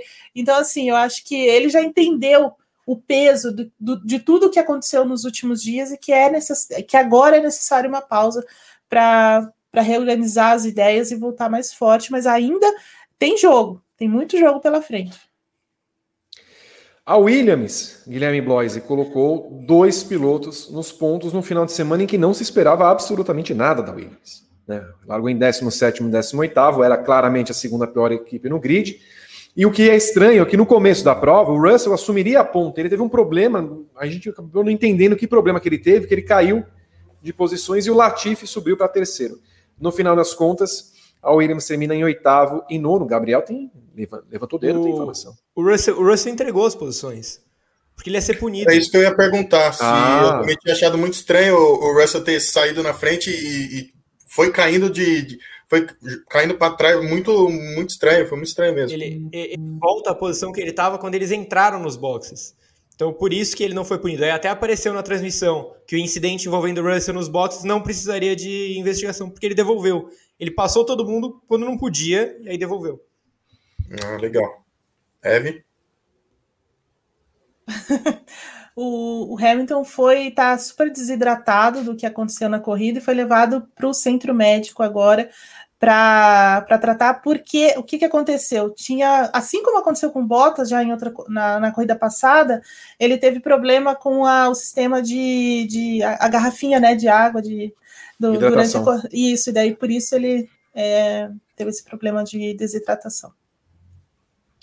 Muito bem. O Gabriel Curti, Latifi e Russell em oitavo e nono colocados, oitavo e nono colocados é, terminam, enfim, nos pontos, passando a Alfa Romeo, inclusive, no campeonato de construtores. Uma importante corrida para o Williams ganhar um dinheirinho a mais, pelo menos no final do ano. Eles passam a Alfa Romeo e abrem, né? Acho que isso é o, é o mais importante. assim. É, é uma corrida em que, é, é, para mim, a Alfa Romeo é a grande derrotada do dia, porque nessa briga é, as equipes pequenas estão tendo um pontinho a cada quatro, cinco corridas. E aí, quando a sua rival marca seis de uma vez só, é, é um golpe importante. Então, a Williams, a Williams encaminha esse oitavo lugar na classificação do campeonato, é, que seria fundamental para a sobrevivência da Williams. Né? É, agora tem o fundo de investimento e tal, mas a gente não sabe até quanto isso vai durar, né? E a Williams chegou a um patamar de, de quase, sei lá, de quase falência, de quase saída da Fórmula 1. Então, é, todo ponto para a Williams tem que ser celebrado. E quando, é ponto, quando são pontos duplos, seis pontos, maravilhoso.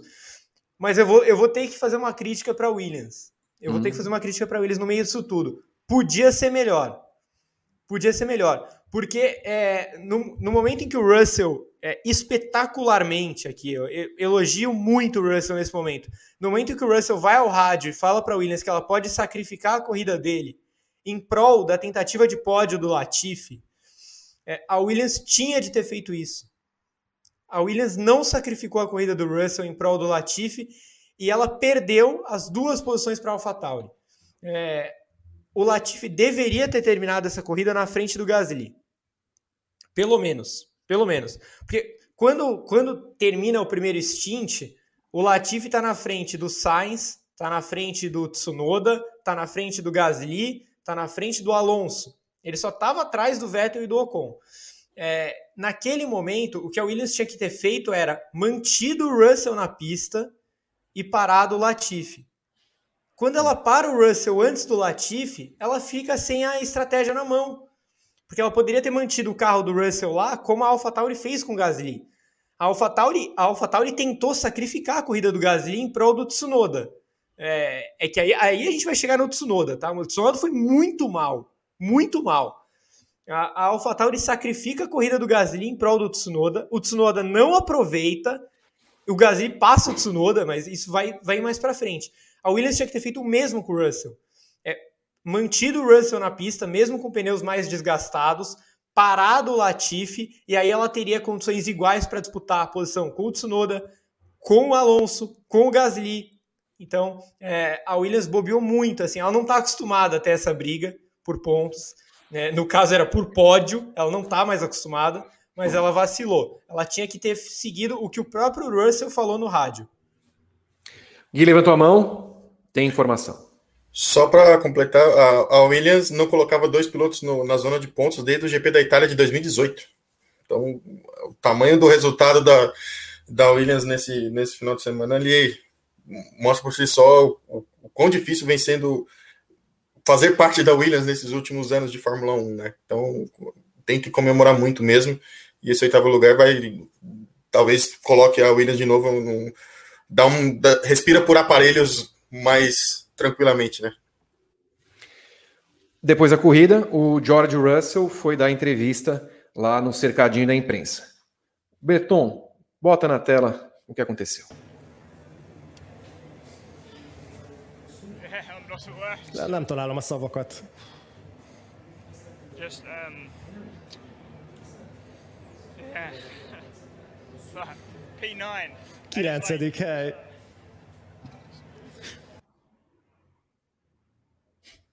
O choro de quem conquista os seus primeiros pontos na Williams e teve uma atitude nobre durante a corrida. Evelyn falou que se precisasse que fosse sacrificada a corrida dele em prol do Nick, que a Williams faria isso. Não fez, deveria, como o Gabriel falou, mas teve esse ato. É verdade, ganhou muitos pontos, né? É, o Gaja explicou muito, muito bem é, todo esse cenário é, da Williams, do erro de, de estratégia, e eu concordo com ele, assim, é, com, com, a atitude, né, que ela de, deveria ter feito em, em, em realmente priorizar o Latifi, é, usando o Russell e tudo mais, é, mas é isso, né? Eles não estão acostumados com esse tipo de, de situação, né? Eles não estão acostumados a. não estão mais acostumados a pensar em pódio, a pensar em estratégia dessa forma, né? Porque é, é sempre no fundo do grid, uma coisa meio é, padrão assim do que acontece lá atrás, né? Então até é compreensível, viu, Gá? Eu vou, eu vou, eu vou dar essa. É, eu, eu totalmente, totalmente, totalmente. Essa colher de chá, né, para Williams. É, mas principalmente por causa do Russell, do que ele fez aí né, de entrar no rádio e falar, olha, se tiver de sacrificar minha corrida por ele, sacrifica, não tem problema e tal. É, foi, foi muito nobre mesmo. Mostra muito a, a vontade que ele, é, assim, a, a gana também de, de, de mostrar serviço, mas ao mesmo tempo de espírito de equipe, né? E é uma coisa que enche os olhos do Toto Wolff, né? Porque ele adora falar sobre isso, sobre espírito de equipe, sobre você trabalhar para a equipe e tudo mais. É, foi o que ele usou, na verdade, contra o Russell, né? No começo do ano, quando teve aquele acidente com o Bottas lá na Emília Romanha, em que ele disse: Olha, você é companheiro de equipe deles, né? Você não pode fazer esse tipo de coisa e depois falar tudo o que você falou. Então, acho que o, o Russell se redime completamente daquilo que aconteceu no início do ano é, e mostra esse Russell que muita gente se apaixonou aí durante esse tempo dele é, na Fórmula 1 desde a estreia, né? Que é um cara é, assim. Que, que tem isso, né? Também é, da equipe, de entregar o, o melhor para a equipe. Ontem deu para ver o, a, a, decepção da equipe, né, e dele mesmo por não ter entrado no, Q, no Q2, que era uma coisa que virou meio que comum para eles, mas eles não conseguiram fazer isso ontem, eles estavam brigando demais com o carro, ele não conseguiu acertar esse carro.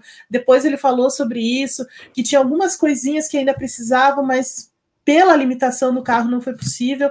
Então, assim, foi uma foi um grande é uma grande redenção dele também pelo que aconteceu no final do ano no, no começo do ano e para pavimentar mesmo a, a ida para Mercedes né só atualizando também Evelyn e Gá sobre Hamilton a Mercedes acabou de informar que ele está sofrendo de fadiga e cansaço além de tontura tá? então ele está no centro médico sendo avaliado com esse problema que ele teve de desidratação ao longo do GP da Hungria.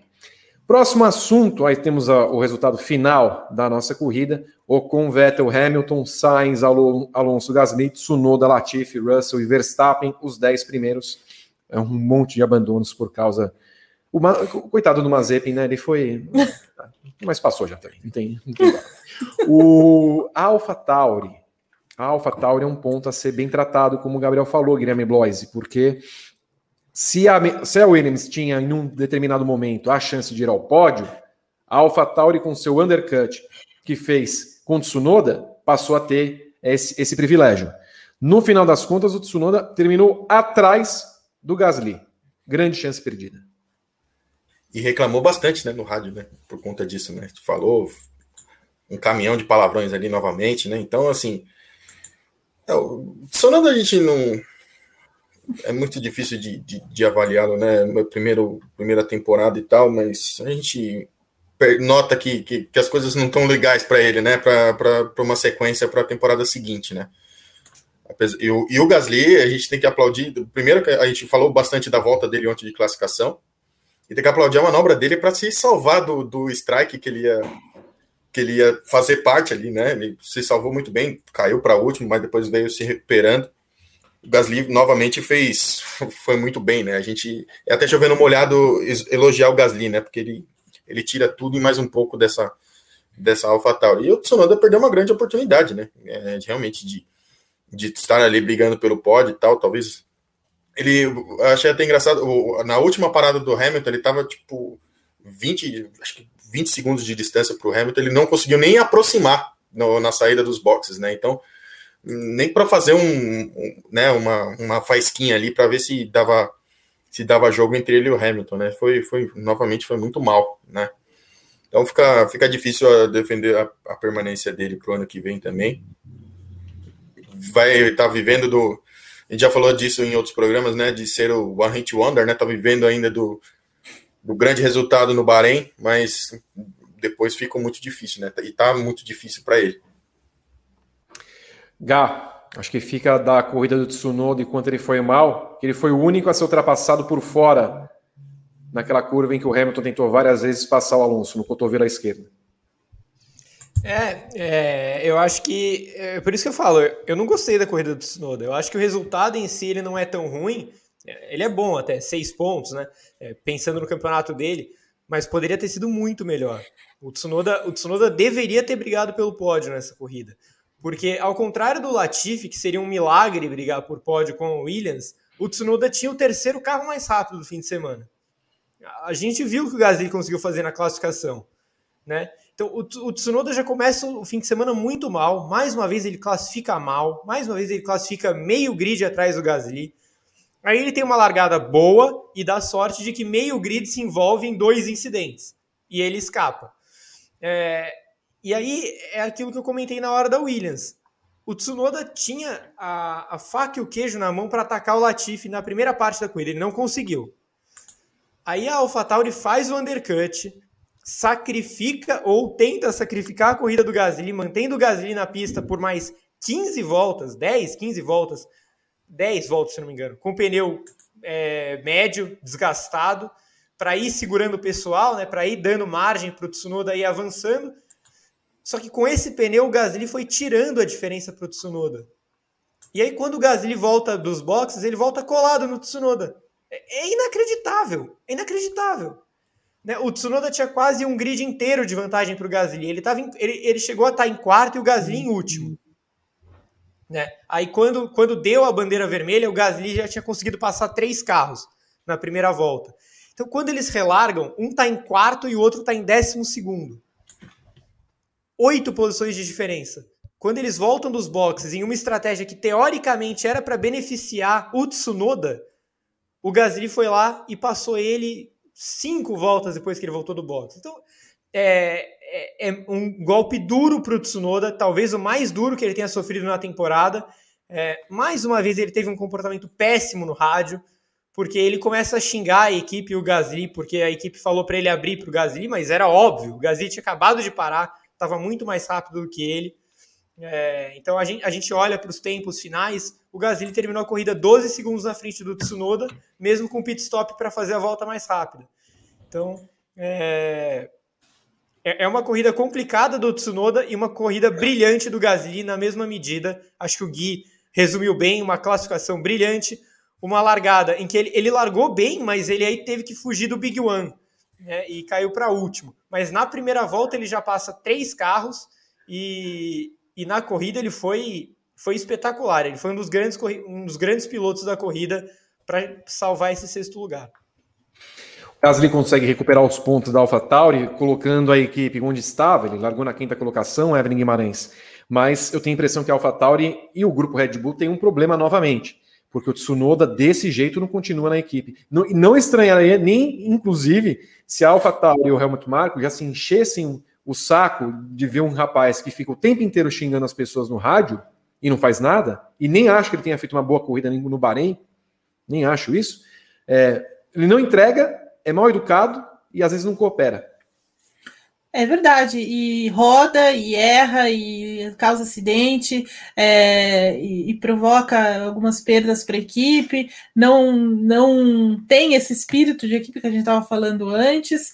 É, eu realmente não, não ficaria surpresa se nessa virada de, de temporada eles não eles buscassem alguém lá na, na Fórmula 2, não sei, alguma coisa nesse sentido para é, para se livrar desse, desse rapaz, né? Porque assim, é, o Helmut Marco já, já falou sobre várias vezes, né? É, ah, porque ele está aprendendo e tudo mais, mas tem que entregar, mas tem que entregar, e não está entregando, né? Não está entregando nada.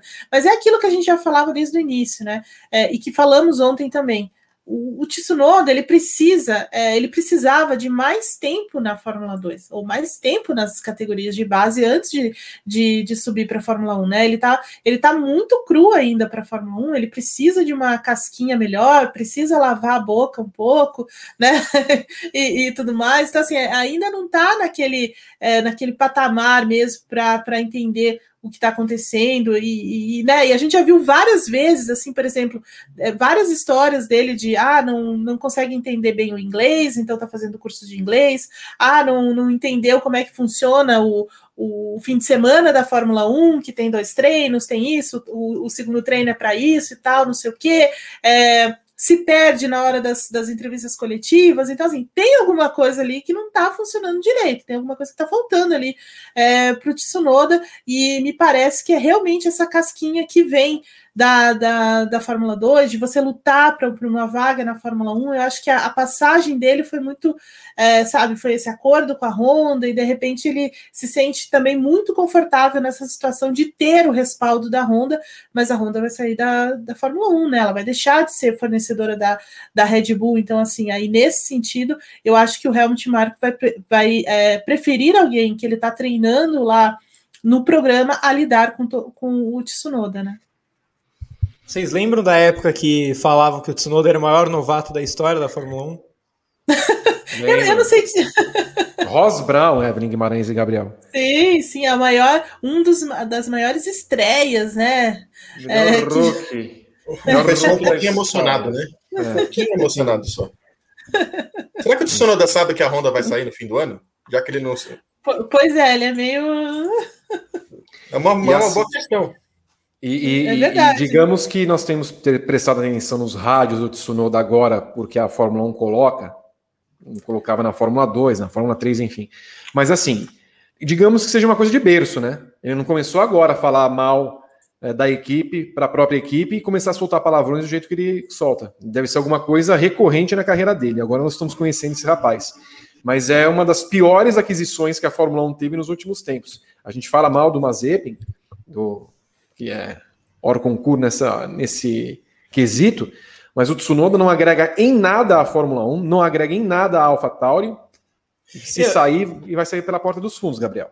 Eu, eu vou te falar, é, essa tem que ir muito na conta do Helmut Marko. É, quando ele acerta, ele vai muito bem. No caso do Verstappen, ele merece todos os elogios. No caso do Tsunoda, tem que ir muito na conta dele. E aí não é nada especificamente contra o Tsunoda nesse caso. É simplesmente uma análise de desempenho dos pilotos que a Red Bull tinha no seu programa. Era para ser o Yuri Vips esse piloto. Ele praticamente ficou parado ano passado porque não teve, ele não conseguiu ir para a Super Fórmula por causa da Covid. Ele disputou meia dúzia de corridas na Fórmula 2, então ele não conseguiu fazer as corridas que ele precisava para chegar na Fórmula 1. Beleza. Agora, por que não colocar o Alexander Albon na AlphaTauri esse ano? Deixa o Albon fazer essa temporada, prepara o Yuri Vips e ano que vem sobe o Vips. Não ia ter drama nenhum. O Albon provavelmente estaria fazendo o suficiente para ajudar o Gasly, que está sozinho brigando com, com a Alpine e com a Aston Martin, né, nessa disputa que é tão apertada. O Albon estaria ajudando o Gasly. Você trocaria o Albon pelo Vips tranquilamente no ano que vem. É, e, e você faria a fila andar de maneira coordenada. Porque você olha hoje para o programa Red Bull e você enxerga um VIPs muito promissor. Você enxerga o Dennis Hogger muito promissor para daqui a dois, três anos. Então você tem opção. O Tsunoda nunca foi a melhor opção. O Tsunoda nunca esteve pronto para a Fórmula 1. Nem sei se um dia estaria, mas certamente não estava quando ele foi chamado. É, então, é, para mim, o Tsunoda não era um dos três melhores pilotos da base da Red Bull. Eu falei isso aqui quando, quando houve o anúncio. Eu prefiro o Vips, eu prefiro o Roger, eu prefiro o Lawson. Chamaram o Tsunoda cru, extremamente cru. É, e a, o que está acontecendo, sinceramente, não me surpreende em nada. E a AlphaTauri está em sétimo agora, né, no Mundial dos Construtores, né, depois dos, dos resultados de hoje. Então, talvez aí tem que estava em quinto colocado, estava em quinto colocado antes da prova começar, caiu para sétimo, né? Um prejuízo bem grande e, o Tsunoda é um dos responsáveis, com toda certeza. Você está aqui no briefing com Gabriel Curti, Guilherme Blois e Evelyn Guimarães e Rodrigo Berton, que enfim pode aparecer depois de tudo o que aconteceu nesse final de semana. Estamos falando muita coisa e ele vem aí para trazer as informações do público. A enquete já está no ar, Rodrigo Berton? Ele está fazendo sinal, eu não estou vendo, desculpa, Rodrigo Berton. Agora que eu estou vendo. Ele não quer entrar. Não vai entrar também mais no programa, azar o seu. É, vamos falar da McLaren. Mas é. o, ele disse que a enquete está no ar. Ah, a enquete está no ar. Então, pera o aí. nosso. ele falou: peraí, está, está no ar, peraí. O Grande Prêmio Guilmar Aguiar, você volta nos quatro piores pilotos que elegemos. O Tsunoda quase entrou nessa eleição, mas está aí. Vote no nosso chat para o Grande Prêmio Guiomar Aguiar, o pior piloto do final de semana. Olha, é, o Ricardo. O Ricardo, Evelyn. O Ricardo é, um, é uma questão, né? Porque se, espero que tenha sido um problema no carro. Eu também. Porque há, há, dúvidas, inclusive, justamente porque ele não vem bem, né? Ele já fez uma classificação que foi muito ruim ontem, né? Na medida em que você vê o Lando Norris passando para o Q3 de novo e passando bem, né? Claro que o Gasly, como os meninos já falaram, fez uma baita de uma classificação, né? Para mim foi o melhor da classificação ontem também. É, mas o, o, o, Ricardo, não sei, não tem algum, é um mistério aquilo ali, é, é tem alguma coisa que não, não tá encaixando, alguma coisa que não, não vai, e, e parecia que ontem ele estava assim pronto para ir para pro, pro Q3, né? E aí ele dá uma erradinha na volta final, uma saidinha de frente ali no finalzinho da volta já, e aí perde, e aí perde um tempo, porque o, o Vettel fez uma volta muito boa no final e acaba passando pro Q3, e o Ricardo fica de novo ali e perde posições também. Aí na corrida ele até larga bem, mas é completamente, fica ali é, é também refém do, do Stroll, Leclerc e, e, tudo mais. Pode ser sim que tenha sido tido algum problema no carro, imagino que sim, mas é, é, é, o problema é que é difícil defender o Ricardo com o que está acontecendo durante o ano, né?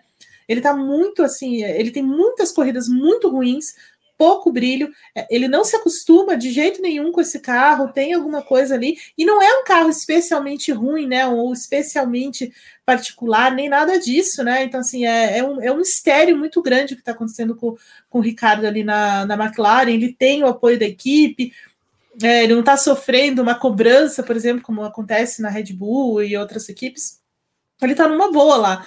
Só que o, o problema é que o Lando Norris está brilhando nesse ano. É, hoje ele acabou é, tendo encerrada né, essa sequência de, de pontos na temporada, que foi realmente uma pena. Mas assim, ele está sendo completamente ofuscado pelo Lando Norris, que está andando muito, muito mesmo. É, eu não sei explicar, de, de verdade, assim, não consigo explicar o que está acontecendo com o Ricardo na McLaren. Passou o tempo do Ricardo na Fórmula 1, Guilherme Bloise?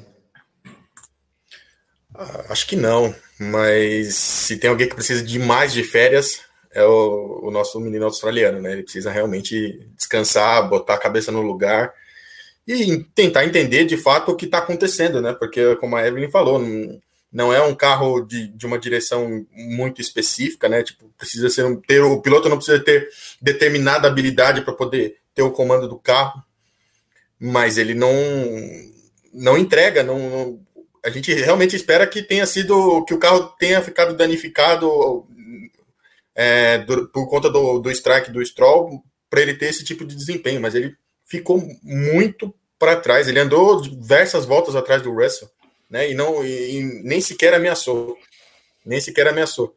Verstappen passou por ele também, nossa, muito tranquilo. Então assim, ficou, ficou fica muito estranha essa situação do Ricardo, né?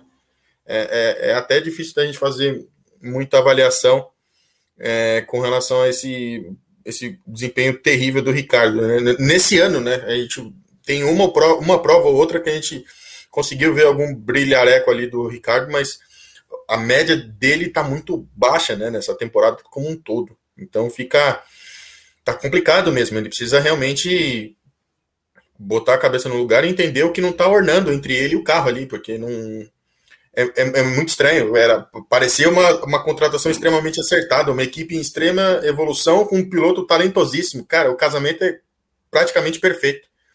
E não tá rolando, não tá rolando mesmo, tá, tá, tá muito complicado.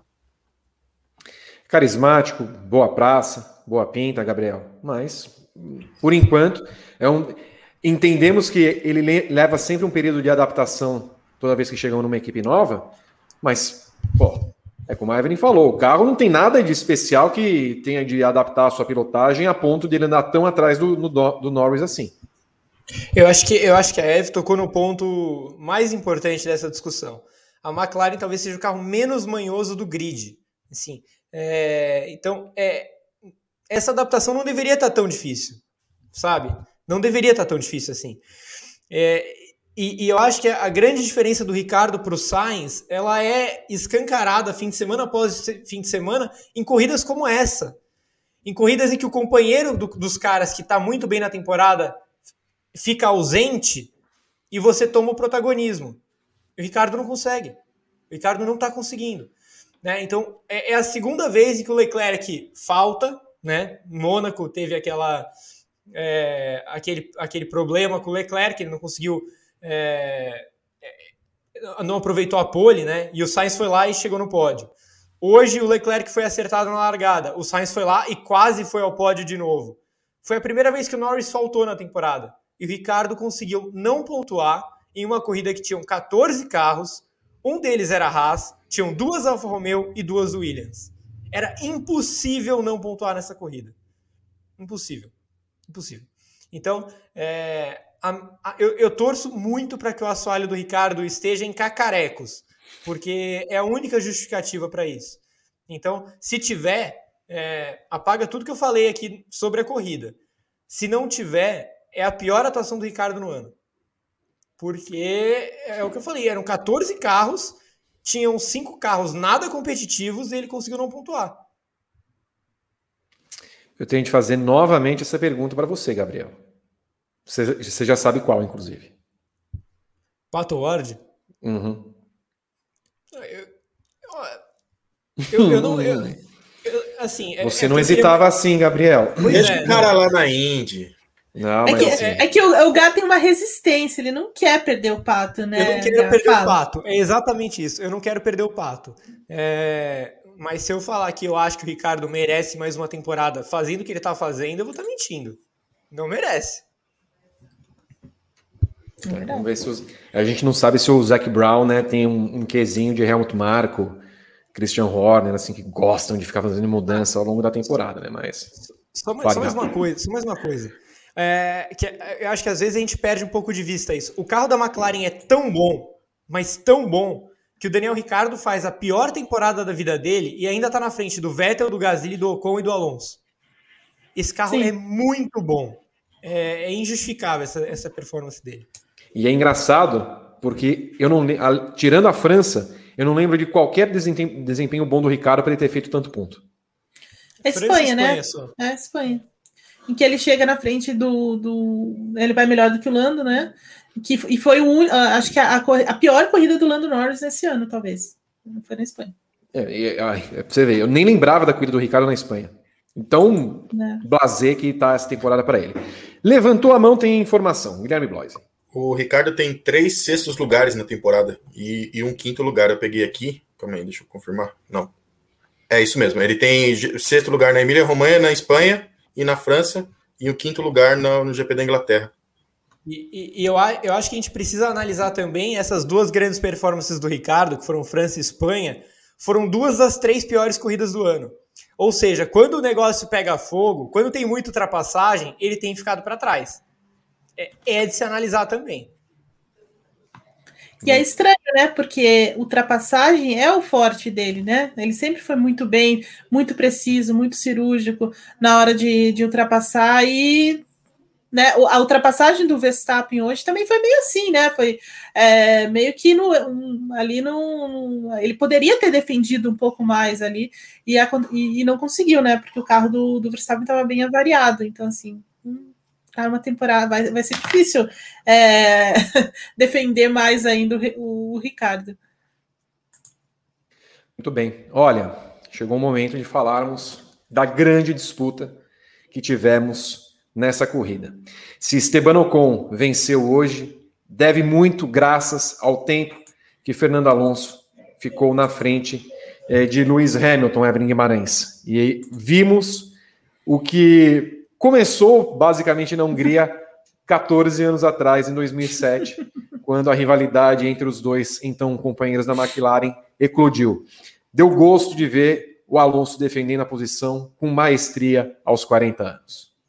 É muito verdade mesmo. É, e, e, a pista, né? O fato de ser nessa pista também proporcionou isso, né? Que é uma pista difícil, de difícil ultrapassagem, uma pista estreita, bem manhosa, né? Se, por exemplo, é uma pista como Silverstone, talvez a gente não visse isso, né? Pela, pela diferença de performance e velocidade da Mercedes com relação ao Alpine. Mas, como é uma pista que meio que é, tira isso, né? Ela, ela corta essa, é, esse, é, esse elemento, você, o, o, o, o, Alonso consegue defender muito, muito a, a, posição, muito bravamente, de forma dura, mas de forma muito justa também, assim, sem nenhuma, nenhuma atitude, é, nem o Hamilton, nem ele, claro. Então, assim, foi muito, muito bonito mesmo de ver e, o, e, e ver várias vezes o Hamilton recuar, né? Pensar, não, vou, vou, esperar mais um pouco, dar mais uma volta e mais uma volta para tentar passar na, na, na boa ali pelo, pelo Alonso e o Alonso, né? Ó, escuta, amigo, também não é assim, né? Vamos, vamos, vamos, me respeita, respeita a minha história, né? Foi mais ou menos isso que o Alonso quis dizer ali em alguns momentos para o Hamilton, mas assim, foi lindo de ver por serem dois é, grandes campeões, né? O Alonso com uma carreira é, que falávamos essa semana que passou por tantas, é, por tantas experiências, por tantos momentos diferentes, né, de, de dor e alegria, de glória e, e choro, né, é, enquanto o Hamilton está vindo ali numa recuperação de, de, saindo de último da corrida para tentar vencer, né? Porque naquele momento ele estava brigando de certa forma para tentar vencer a corrida, né? E aí os dois se encontram, e é bem isso mesmo. Lembra um pouco o início de, de, de carreira do Hamilton na Fórmula 1, aquela briga que se, né? Aquela explosão, a guerra que, que eclodiu aí na, na, na Hungria entre eles, então foi muito, muito bonito mesmo. A Hungria tem essa, tem esse talento, né, para trazer essas disputas mais acirradas. Já aconteceu é, Verstappen e Hamilton antes e outras vezes, mas assim, foi bem legal, assim, foi bem legal mesmo. Eu estava ouvindo pela transmissão da Sky Sports e os caras estavam absolutamente. O, o, Nico Rosberg, que era o cara que estava comentando hoje, ele estava absolutamente maluco, malucão mesmo. É, ele estava em pé, né? E, e aí, certa hora, o, o, narrador pergunta assim: você acha que o Hamilton tem chance de ganhar a corrida? Eu tem, mas como? Bom, eu fui companheiro de equipe dele, eu sei do que ele é capaz. Ele vai passar o Alonso, é, ele vai esperar e vai passar, não, ele não vai se desesperar nem nada disso. Então foi, foi, o que gente, foi o que aconteceu ali. Então foi muito bonito, ponto alto, ponto alto mesmo dessa corrida.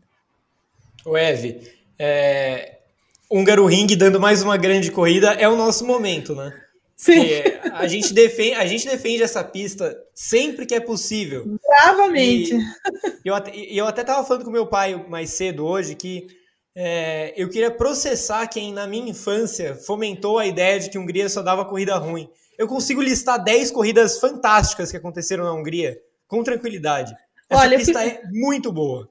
É muito boa. Eu vou falar uma coisa. Eu fui cobrir algumas vezes a corrida lá na Hungria e todas as vezes foram, as corridas foram boas. Ou porque choveu antes, ou porque choveu no meio, ou porque teve uma treta com a Mercedes, e aí vence um Ricardo do nada. Então, assim, tem muitas coisas que acontecem loucamente nesse lugar, viu? Aliás, só depois para passar para vocês, é, é muito importante ter a Hungria no calendário, porque um dos grandes defeitos da asa móvel na Fórmula 1 é impedir que o piloto que vem à frente consiga uma defesa apropriada. Então, um circuito travado permite esse tipo de, é, de subterfúgio, mas dá a chance de quem vem à frente com um carro menos qualificado de se defender da asa aberta. Tanto é que o Hamilton, mesmo com a asa aberta, com as dificuldades que tem para passar na Fórmula 1, só passou o Alonso porque o Alonso fritou o pneu na entrada da reta, acabou escapando, né, não fez o contorno correto da curva, e foi aí que ele, que ele se deu mal. É. Mas a disputa provavelmente terminaria até, estaria até agora se o Alonso não tivesse errado naquele momento. Então a Hungria é importante. Ter circuito travado com a asa aberta é importante para a Fórmula 1 por isso. Então você vai mudar a tua, a tua pesquisa, a tua enquete sobre Mônaco? Não, brincadeira, não é brincadeira, brincadeira, aquilo brincadeira. Não é circuito, Aquilo, aquilo. Não, não, não. Vamos colocar uma enquete no ar. De novo, pensando não. aqui. Eu tava pensando aqui. Eu, tava é pensando é aqui. eu não resisti, desculpa, eu não resisti. Vai. Vamos continuar é, a nossa, a nossa, a nossa análise. Você é a favor de Mônaco? Enque enquete de hoje. Você manteria Húngaro Ring e Mônaco no calendário? Só Húngaro Ring, as duas. Faz, faz isso aí, Vi, tenta. Eu não, não aguento mais o Mônaco. Não sei porque existe aquilo lá. Mas enfim, fale, Guilherme Blois, de Alonso e Hamilton, sobre dois pontos até. Vou passar para você e na sequência o Gato também pode falar. Não preciso também me meter no meio. Primeiro, se havia alguma dúvida do Alonso como piloto de volta à Fórmula 1, acho que está completamente dirimida pelo que ele fez hoje. E segundo, eu fiquei impressionado com o Alonso team player. Não só pela defesa da posição, porque a Alpine deve ter falado: oh, escuta, vou contar três segundos mais lento. Se o Hamilton chegar, pega e passa. Então faço o possível para manter essa posição. Mas eu gostei muito da reação do Alonso na vitória do Ocon. Ele poderia ter simplesmente aplaudido, poderia estar até pé da vida, porque, pô, a primeira vitória da Alpine vai para o Ocon e não vai para ele. Ele andou metade da volta ao, ao lado do, do, do, do Ocon, aplaudindo. Foi lá, ergueu o Ocon nos boxes, que é uma coisa que eu realmente não esperava do Alonso. Um cara com 40 anos, com a bagagem que ele tem, se rendendo e se curvando a bela vitória que o companheiro teve e num segundo ponto também para passar do Hamilton. Só a única coisa que eu não gostei do Hamilton, ele reclamar do Alonso num determinado momento. Ah, ele tá me jogando para fora. Isso é perigoso em alta velocidade. Ah, Hamilton, pelo amor de Deus, né? Você vem com essa agora? É até surpreende, né? Para quem, pra gente que acompanha toda a carreira do, do Alonso na Fórmula 1, surpreende, surpreende esse comportamento, né? Ele, em outros tempos, talvez estaria até bicudo demais, inclusive, por não ter sido ele o vencedor da prova, né, ao invés de ser seu companheiro de equipe. A gente, vocês lembraram aqui, o início da, da guerra Alonso Hamilton no, na McLaren foi também por conta disso, a questão de preferência de pilotos e tal. Ele sempre foi alçado a essa condição de primeiro piloto, então é, é, é muito, é muito legal ver essa mudança de comportamento no Alonso, né? É, é, e, é, e é, ao mesmo tempo é surpreendente, né? Porque a gente já está tão acostumado. É, o Alonso tem tanta, tem tanta gente que, que o odeia por conta disso, né? Que, que, não, que usa esse tipo de comportamento para diminuir os feitos, uh, diminuir a carreira, diminuir a sua importância para dentro do, do grid da Fórmula 1, que, que essas coisas parecem dão, dão uma rejuvenescida no Alonso. Eu acho que ele está muito mais jovem, não, ele está muito mais arejado é, é, é, legal ver esse tipo de comportamento no Alonso, assim, né? E a defesa dele no, no Hamilton, a primeira coisa que, que me veio à cabeça foi que pena que a gente viu isso pouco, é, valendo o título, né?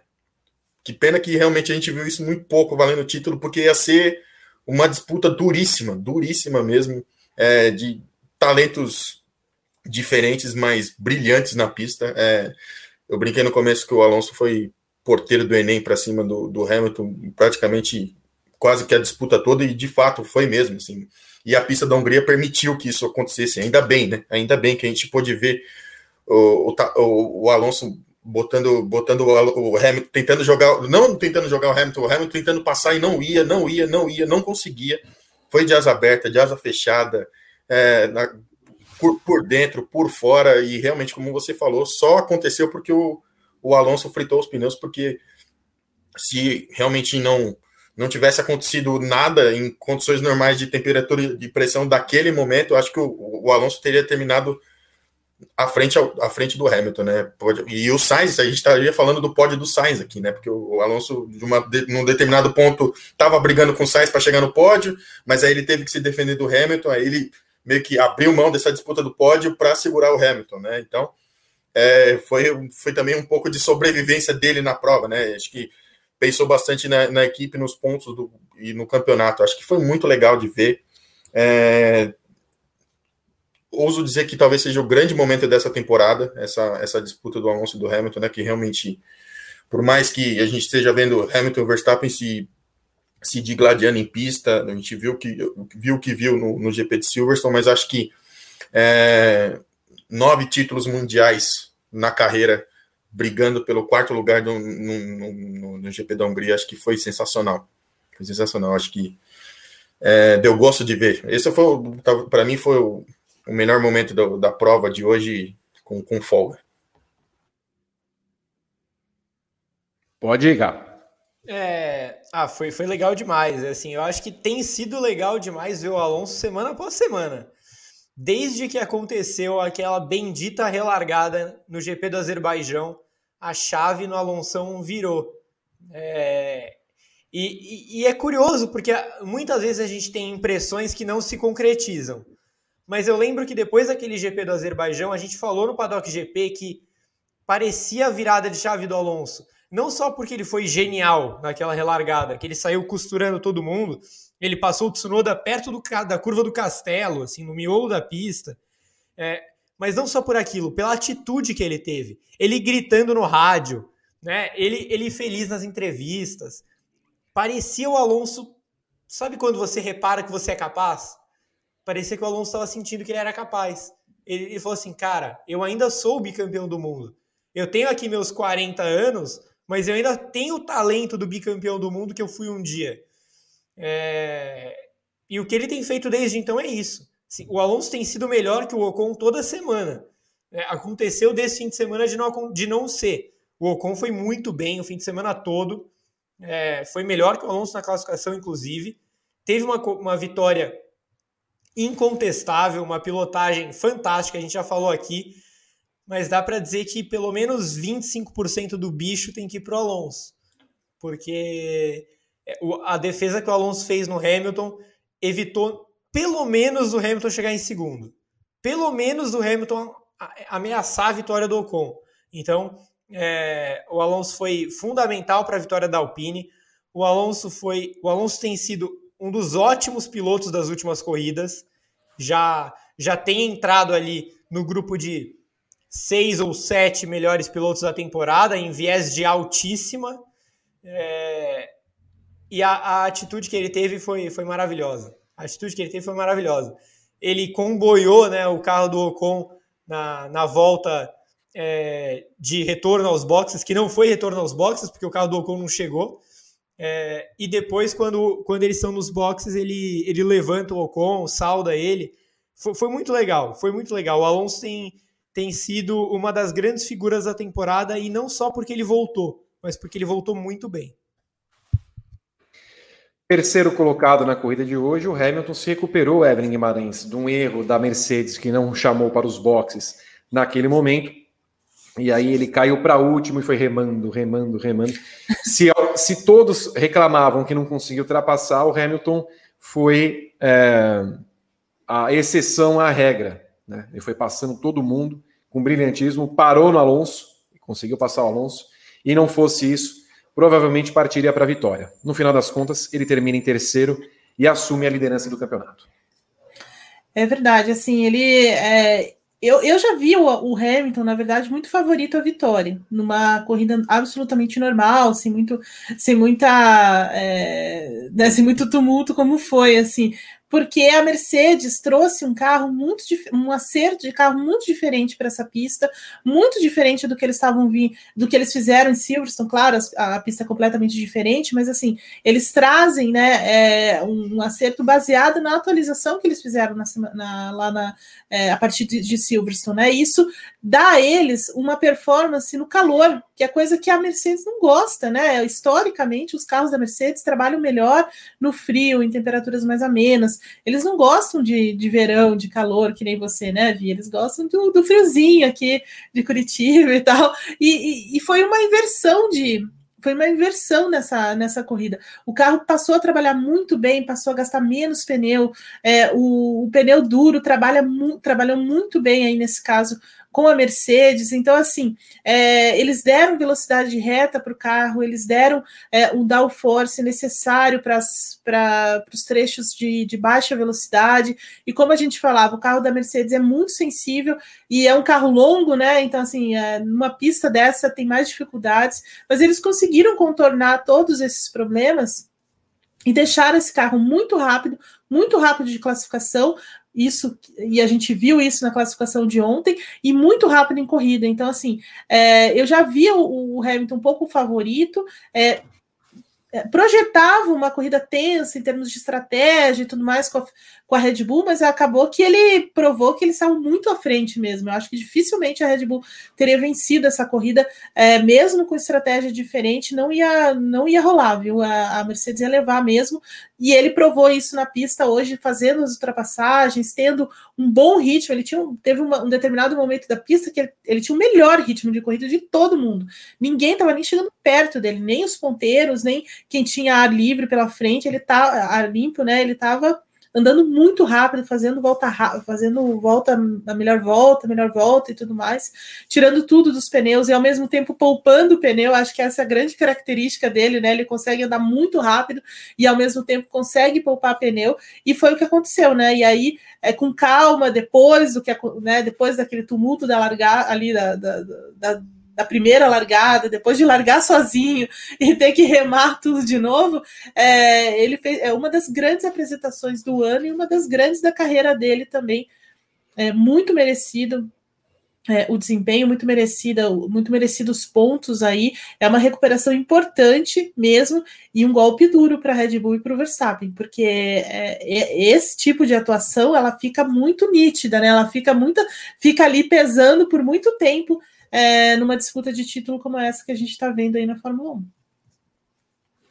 Guilherme Blois e o homem é o que é pela sua capacidade. O que ele fez hoje foi uma das corridas notáveis, embora não tenha vencido uma corrida que enche o Hamilton de orgulho por ser o piloto que é, enche os seus fãs de orgulho pelo ser, pela pessoa e pelo piloto que ele é. Terminou desidratado, cansado, está lá no centro médico ainda. É, mas enfim, Hamilton é Hamilton. Aliás, antes de você falar, só deixa eu dar uma informação que saiu agora. Cinco pilotos foram chamados à sala dos comissários. Esteban Ocon, porque ele passou reto depois de vencer, ele não entrou nos boxes, só faltava também essa Fórmula 1 tirar a vitória do rapaz, né? Mas enfim. E quatro outros pilotos foram chamados porque usaram camisetas com, com mensagens é, durante o hino da Hungria. Sebastian Vettel, Carlos Sainz, Lance Stroll e Valtteri Bottas. Vai dar nisso, mas enfim. Pode falar do Hamilton, Gui, depois o Gato. É, a gente final de semana após final de semana fica difícil de, de, de, dizer algo diferente do que já foi dito em relação ao Hamilton, né? É, não, há, não à toa são, é sete vezes campeão mundial, né? E o desempenho dele, apesar de ter protagonizado aquela cena bizarra de estar tá, o único piloto no grid ali para relargada, mas ali foi um erro da Mercedes, né? Ele não tem muito a ver com aquilo, né? Mas o Hamilton se reinventa a cada final de semana mesmo. Eu acho que esse ano está sendo.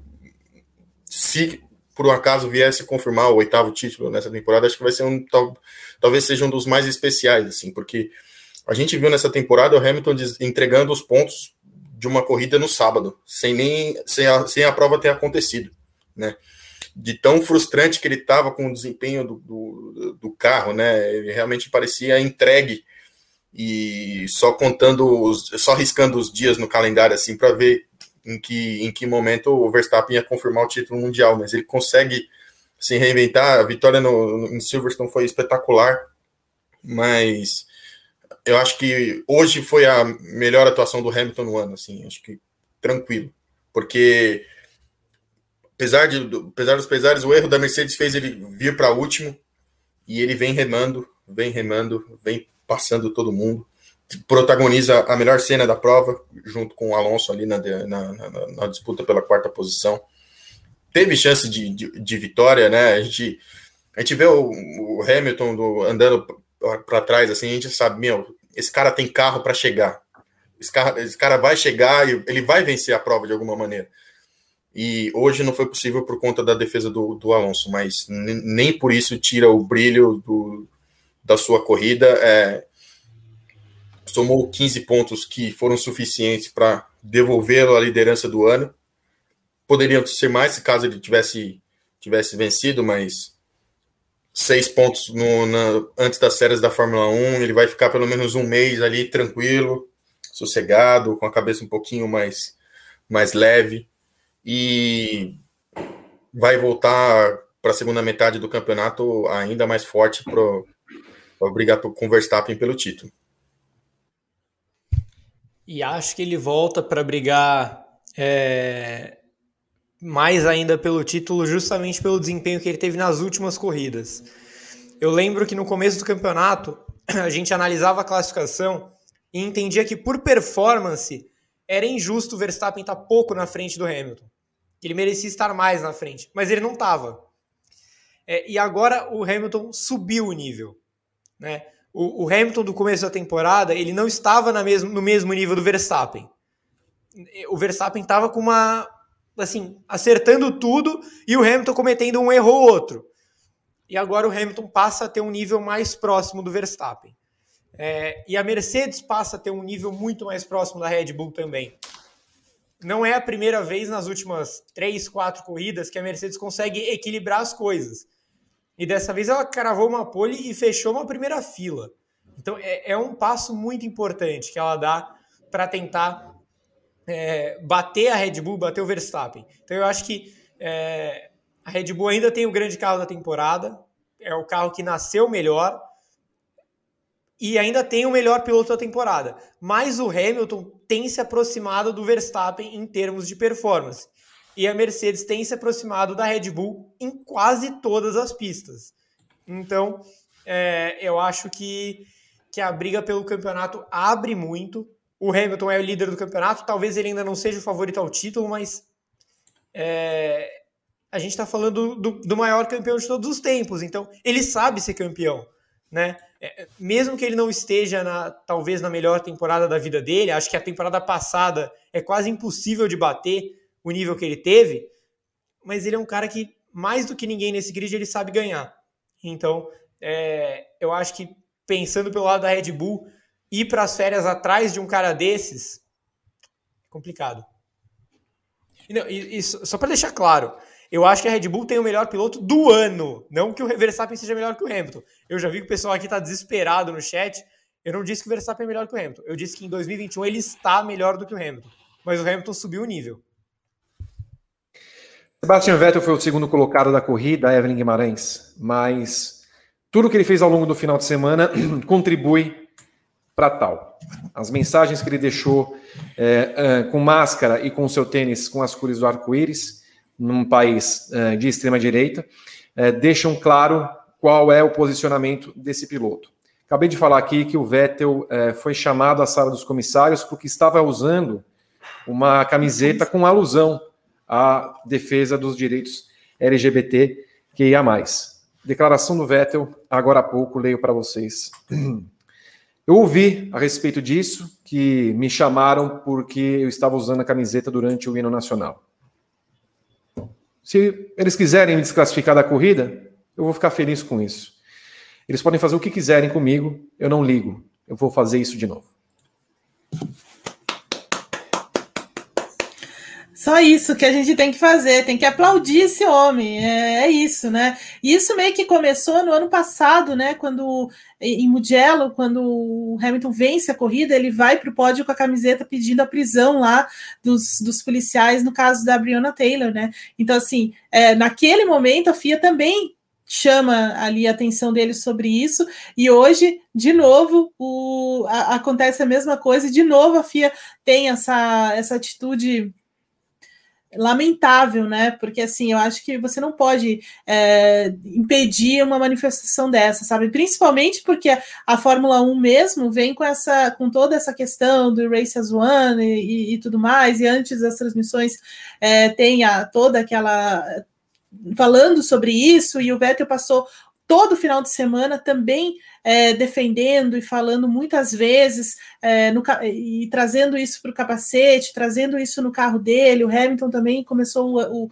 o, final de semana fazendo isso. E, inclusive, o Hamilton também chegou com uma, com uma, acho que ontem ou antes de ontem, com uma, com uma, uma roupa lá também colorida e tudo mais. Então, assim, é, é, um serviço que a Fórmula 1 faz, né? Porque se você tem pilotos muito é, atletas, né, muito conscientes do seu papel, muito engajados, você tem que, na verdade, né, é, ajudá-los. Mas se você for ver bem, na, durante a semana, o Jean Todt estava jantando com o presidente da Hungria, né? Então.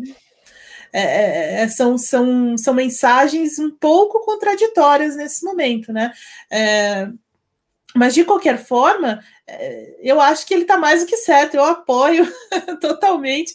É, e se a FIA, e se acontecer qualquer coisa, qualquer desclassificação nesse sentido, a Fórmula 1 perde mesmo, né? Perde muito e mancha essa mensagem que eles estão querendo passar. E, ó, então não é bem assim, né? Não é tão, é, tão junto assim que a gente está correndo, né?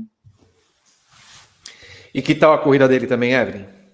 Bom, a corrida dele foi ótima, é muito, muito boa mesmo. Ele é, ali naquele começo em que ele é, se vê na segunda colocação, permanece ali do, do começo ao fim, tentando perseguir, tentando é, até levar o Ocon ao erro ali, né? Tentando alguma coisa, mas o, eu acho que se eles estivessem correndo até agora, o Ocon estava na frente ainda.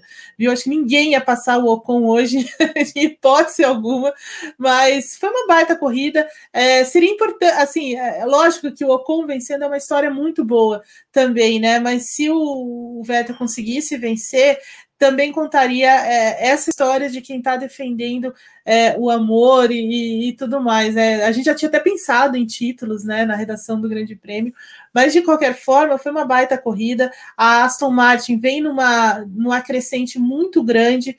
Assim, o que eles conseguiram fazer com esse carro do início do ano para cá é assombroso. Né? E, e isso eu coloco mesmo na engenharia da equipe, que hoje está muito, muito afinada.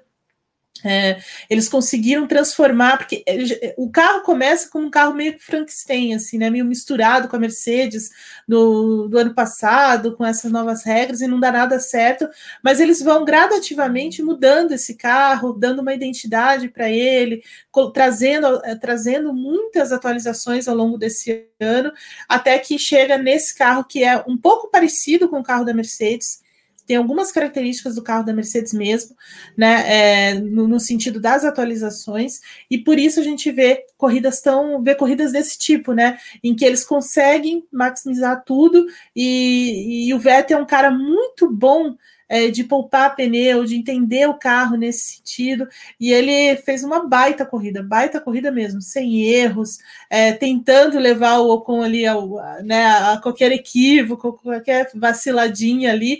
Mas hoje era dia do Ocon, não ia ter jeito mesmo. Mas foi uma baita corrida do Vettel, importante para ele nesse momento, principalmente nesse momento em que ele é, vive uma nova experiência na carreira dele, uma nova, um novo momento na carreira dele, depois de tanta pressão e né, e tanta cobrança é, lá na, na, nesse tempo de Ferrari, né? Guilherme Blois e Vettel, segundo e mensageiro do amor. Quando a gente vê, é, quando se levanta a possibilidade de que pode acontecer uma punição a ele por ter se manifestado politicamente, então a gente pelo menos para mim, soa como hipócrita essa campanha da, da FIA como We Race as One. Porque, assim, você está impedindo de um piloto que um piloto se manifeste. Isso é censura, independentemente é, da mensagem que está sendo passada, estão censurando. Isso passa a ideia de censura. Então, isso é deplorável. É, a gente viu o COI fazendo isso no, no, no começo das Olimpíadas, e já deixaram bem claro que os pilotos, que os atletas estavam proibidos de se manifestar politicamente no, no pódio. É, as instituições estão. A UEFA, Gui. A UEFA também, exatamente.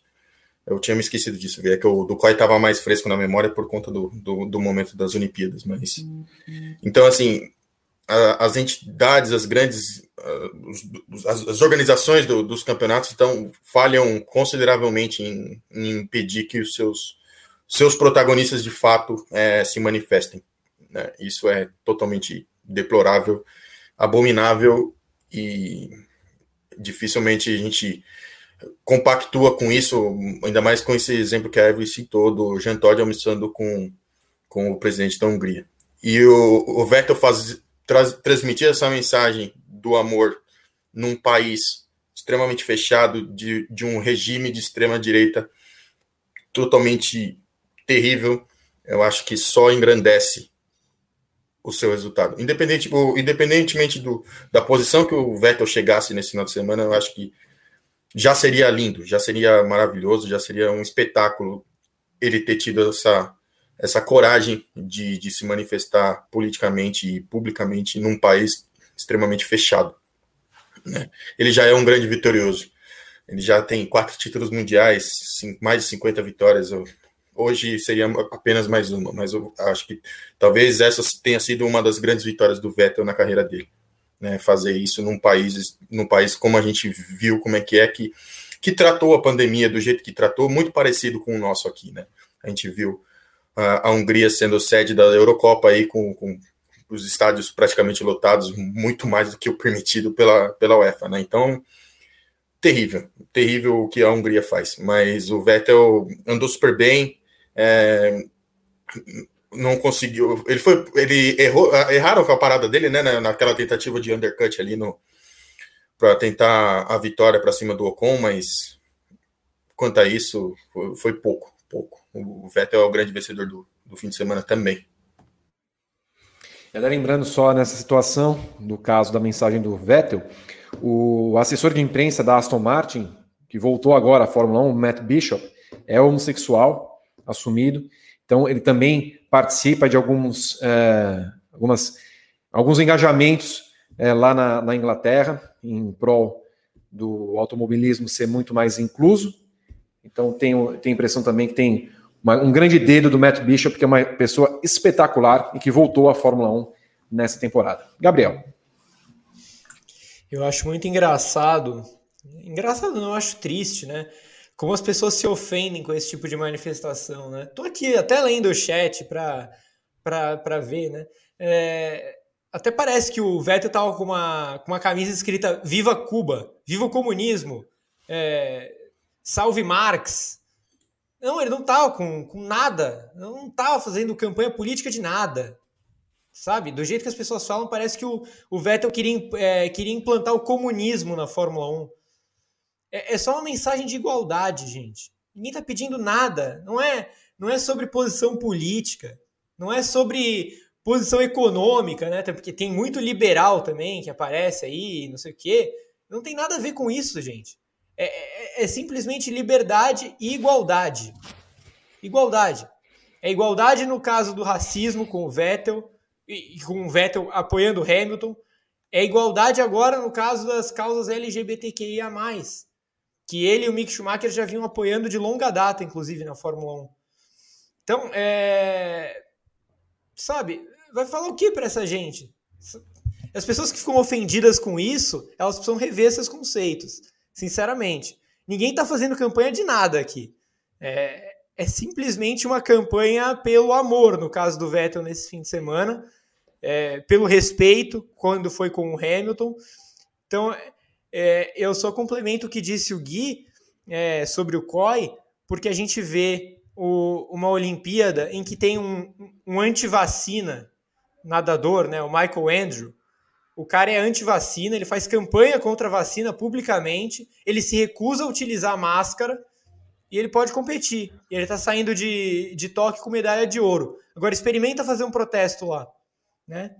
Então acho que isso vale muito para a Fórmula 1 também, que está chamando o Vettel na sala dos comissários porque ele estava com uma camisa é, e não fez nada no caso do Mazepin, num caso de assédio no Bahrein ano passado. E também só dando um recadinho para todo o nosso público, pessoal que conhece a gente há muito tempo, pessoal que conhece a gente agora, é, nós não vamos nos furtar a falar disso absolutamente nunca. E o que eu posso dizer a vocês que não gostam é que uh, nós temos concorrentes, né? Então, se você não gosta do que nós estamos falando, vá ver o canal do concorrente e boa sorte. Primeiro lugar foi de. Ah, desculpa, Gaio, não sei se você quer falar do, do resultado do veto, se eu posso seguir. Primeiro lugar. Eu, eu, eu, eu, acho que, eu acho que pode seguir, porque o pessoal já falou da corrida dele, foi espetacular, a gente falou na abertura também, mas acho que agora o que mais importava era isso. Enfim, o primeiro lugar de Esteban Ocon, Evelyn Guimarães, um piloto que, curiosamente, faz sua primeira corrida depois que a Alpine fala que ele é segundão. então, acho que só faltou dar uma de Mark Webber, né? Nada mal para um segundão, para um segundo piloto. Mas eu queria também deixar falar aqui uma coisa sobre o David Brivio, né? Que é um dos caras, um dos diretores lá da, da Alpine, ele veio da MotoGP, e ele tem uma estrela muito grande, né? Porque lá na MotoGP ele reergueu a Yamaha e ele reergueu a, a Suzuki, né? Então, assim, e agora ele tá aí na, na Alpine, então, assim, não, não vamos nos surpreender se mais um pouco essa Alpine começar é, no, dentro desse novo regulamento e para frente é, começar a voar né, ter voos mais altos aí, porque esse cara tem uma estrela incrível, né? E agora, com relação ao Esteban Ocon, assim, uma corrida de veteraníssimo, né? De quem já. É, acho que foi o Gui que falou isso no começo do programa. É, de quem vence, já tem umas 10 corridas no bolso aí, né? Porque umas 10 vitórias no bolso. Porque ele não cometeu nenhum erro, né? Ele tá lá na, na salinha dos, dos do, dos comissários por conta de um é, de uma questão de procedimentos ali no início da corrida, mas é, ele não cometeu erro nenhum durante toda todas as, as voltas da corrida, segurou bem o Vettel, é, foi preciso, se, né, realmente confiante naquilo que ele estava fazendo. Me lembrou muito, viu, Gá, a vitória do Gasly, porque é, é claro que o, o Gasly ali é, tem o, né, tinha o Sainz tentando a todo, né, também enlouquecidamente tentando chegar nele, como o Vettel hoje, é, com a diferença que Vettel, hoje eram quatro títulos mundiais lá atrás dele, tentando de toda forma, né, levá-lo ao erro em uma pista difícil, mas ele não não sucumbiu, não, né? Ele foi até o final, cuidou bem dos pneus. É, a Alpine também foi muito precisa no pit stop, na, na estratégia de equipe, é, e foi uma vitória muito, muito bonita mesmo. Me emocionei no final, me emocionei com, com o Alonso é, levantando o Ocon, porque é, eu tenho duas lembranças do Ocon, né? Além da, da entrevista que ele deu para a gente aí é, no paddock, que vocês dois estavam lá e tudo mais, que foi super simpático, no, no ano em que eles estavam que eles estavam brigando, que ele estava brigando enlouquecidamente com o Pérez, né? lá na Force India, mas uh, eu fiz uma entrevista, eu fiz algumas entrevistas com ele, mas fiz uma lá em Interlagos também, é, e, e, ele foi muito, muito simpático e falando sobre a equipe, sobre uh, o contato com o Toto Wolff, o contato é, e, e, a possibilidade de, de, de, andar na Force India, porque ele acabou ganhando, né, quando eles estavam na Menor, como o Gá lembrou antes, é, dividindo a Manor com o, Pasto, o, Pascal Verlaine, e os dois estavam disputando a vaga na Force India. E o Esteban Ocon venceu essa disputa por conta de ser mais comunicativo, mais simpático com a equipe e tudo mais, e o Verlaine ser um pouco mais fechado. Então foi mais ou menos nesse sentido assim que ele acabou vencendo essa essa disputa ali e, e, fez duas, duas temporadas brapas mesmo na, na Force India antes de ficar lá é, de fora, né? Um ano de fora, mas assim.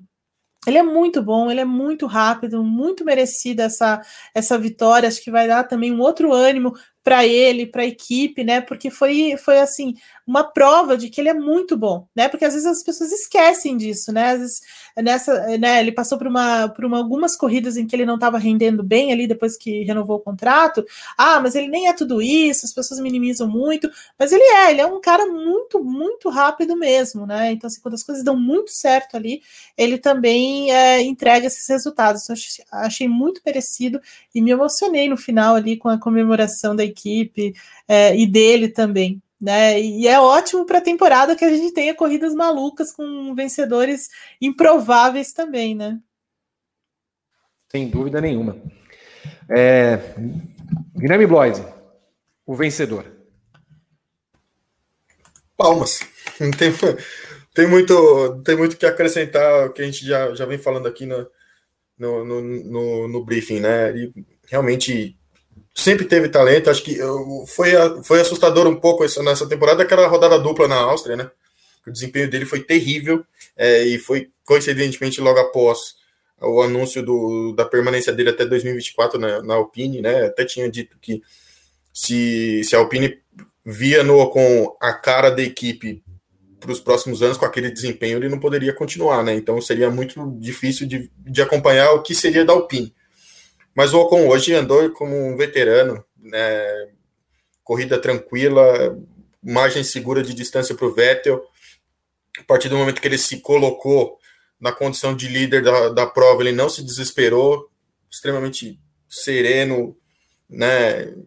com, com espírito de, de campeão mesmo. O, o Ocon sempre foi um vencedor né? nas categorias de base, né? sempre, o Gas sempre, fala, sempre falou dele por aqui desde que eu estou no, no, no, Grande Prêmio, eu, eu, ouço o Gá falando muito do Ocon e do Gasly. O Gá sempre foi um defensor da, da dupla francesa na, no, no, no, grid da Fórmula 1. Então, eu confesso que me, me estranhei um pouco. É, eu achava que às vezes era muito complicado de, de ver essas análises em cima do Ocon, porque realmente tinha, em muitos momentos eu não, não ouvi dessa forma. Mas ele terminou bem a temporada passada, né, com, com o segundo lugar lá em Sakia. É, um resultado até melhor que o Ricardo, que era o, a, o cabeça da equipe, né? Conseguiu um resultado até melhor que ele. É, mas foi, foi. É legal de ver, é legal de ver essa evolução, ver um piloto diferente vencendo, é, exceto Mercedes e Red Bull, né? A Ferrari a gente não tá, já tá, já, já tomou vê-la vencer um pouco né, nesses últimos dois anos, mas ver vencedores por equipes menores é, é muito legal, abrilhanta o campeonato, dá um, um sabor especial ao campeonato, né? A gente falou do Vettel, o Vettel foi já, já é o segundo pódio do Vettel no ano, né? De Aston Martin nesse, nesse ano de estreia da Aston Martin, né? Ficou faltando é, isso no meu comentário. Então, assim, é muito legal de ver quando pilotos em equipes menores demonstram o seu talento e quando a oportunidade aparece, eles não deixam a, a peteca cair e eles vencem. Então, o Ocon, já, já adiantando uma das notas aqui, é nota 10 para o Ocon no final de semana todo. Gabriel? Ah, é isso, é isso. Acho que foi uma, uma pilotagem de, de almanac, né? É, foi assim, ele parecia um veterano guiando. Realmente ele parecia parecia que era, sei lá, o Alonso em primeiro. Né? Que, a, que, a, que a sorte da, da, de todos os acidentes, tudo tinha caído no colo do Alonso. Se isso tivesse acontecido, o Alonso provavelmente teria tido a atuação que o Ocon teve hoje. Se defendeu bem, agressivo, ritmo forte o tempo todo, é, reloginho ali no tempo, sempre mantendo acima de um segundo para o Vettel. Mas não era o Alonso, né? Era um cara que nunca tinha estado nessa situação. Eu admito que por um momento eu achei que ia se repetir o que aconteceu no GP do Sakir, é, que teve um acidente na largada entre alguns dos favoritos à vitória. Né? Naquele, naquela oportunidade foi o Leclerc, foi o Verstappen. É, e no Sakir o Ocon perdeu porque uma Force India vinha mais rápido atrás dele, uma Racing Point, né? E hoje de novo tinha uma Racing Point atrás dele, que agora é Aston Martin, e por um momento eu achei que ia acontecer a mesma coisa que ele ia de novo bater na trave porque o carro de trás estava mais rápido. Mas ele segurou super bem o Vettel, é, teve um, um desempenho formidável. Eu acho que não tem muito o que acrescentar ao que os dois falaram aqui, o que vocês já falaram. É, foi, foi uma das grandes performances da temporada. Assim. Eu acho que a grande diferença da vitória do Ocon para a vitória do, do Gazi, que o Gui citou, a Eve, né? A Eve citou no, que, a vitória do Gazi do ano passado, a diferença é a pista, né? Eu acho que Húngaro Ring também ajudou com. É, se fosse em Monza, provavelmente ele teria perdido a corrida. Mas é, ele soube usar super bem a pista. E quando o Vettel colocou o carro de lado, é, ele não arregou. Né? Isso, é, isso é muito importante. Assim, ele poderia ter tirado o pé ali, sei lá, salvado o pódio, não sei. Ele não quis saber. Ele fechou a porta, ele venceu a corrida. Então, é, justíssima vitória, justíssima vitória e tomara que seja uma, um, um início de um Ocon cada vez mais competitivo, porque eu concordo com a Eve. A Alpine do David Brivio vai dar muito trabalho nos próximos anos. Você está aqui no briefing e agradeço que você esteja aqui com Gabriel Curti, com Evelyn Guimarães, com uh, Guilherme Bloise. Vai entrar na tela o Rodrigo Berton, finalmente entrando na tela, Rodrigo Berton. Poxa vida. Não? Oi? Tudo bem? Hoje você não quis falar comigo, né, Vi? Não quis, não quis. Você não quis entrar na hora que eu chamei eu você. Só uma você... vez que eu estava exportando o material do nosso parceiro para ele publicar. Tá bom. Então, por causa disso, eu quero que você rode a vinheta, porque vem aí. Ô, Vitor. E... O quê? A gente tem 43 superchats para ler. A gente lê no final do programa, okay. quando encerrarmos às 10h30 da noite. É, vamos... Só te informando, a gente tem 4 horas de transmissão só, tá? Tá bom. Lembrando que nós já estamos em time extended, né? Porque o que estamos Sim. falando da corrida aqui. É, escuta, Rodrigo Berton, isso é uma pergunta. Nós Sim. vamos para. Nós... Que susto. Ah. Que susto. Eu que levei susto. um sustinho agora. O, o, nós vamos acionar a outra rede ou continuamos aqui? Você decide, Vi. Como é que você ah, quer tá fazer? se eu estou perguntando para você, eu queria. Então, é, então, então, então, então, se quer ir para outra rede, eu vou. Se quiser fazer em duas redes ao mesmo tempo, a gente faz. Aqui a gente faz tudo, Vi. Então aproveita, aproveita que nós vamos entrar no quadro Eis as Notas e aciona para nós a rede roxinha de comunicação. Tá? Só falar. Você aciona e aí já entra com a vinheta do quadro Eis as Notas, em que vamos dar uh, notas de 0 a 10 para os 20 pilotos e para a corrida na Hungria. Tudo bem aí, Berton? Tá, já está iniciada lá na live na Twitch. Quem quiser acompanhar por lá, twitch.tv barra grande prêmio. Quem está pelo computador, deixa uma aba aberta, twitch.tv barra grande prêmio, para contar o engajamento lá. Então, vou passar a vinheta das notas. E agora, depois de mais um grande prêmio de Fórmula 1, eis as notas, só se for agora.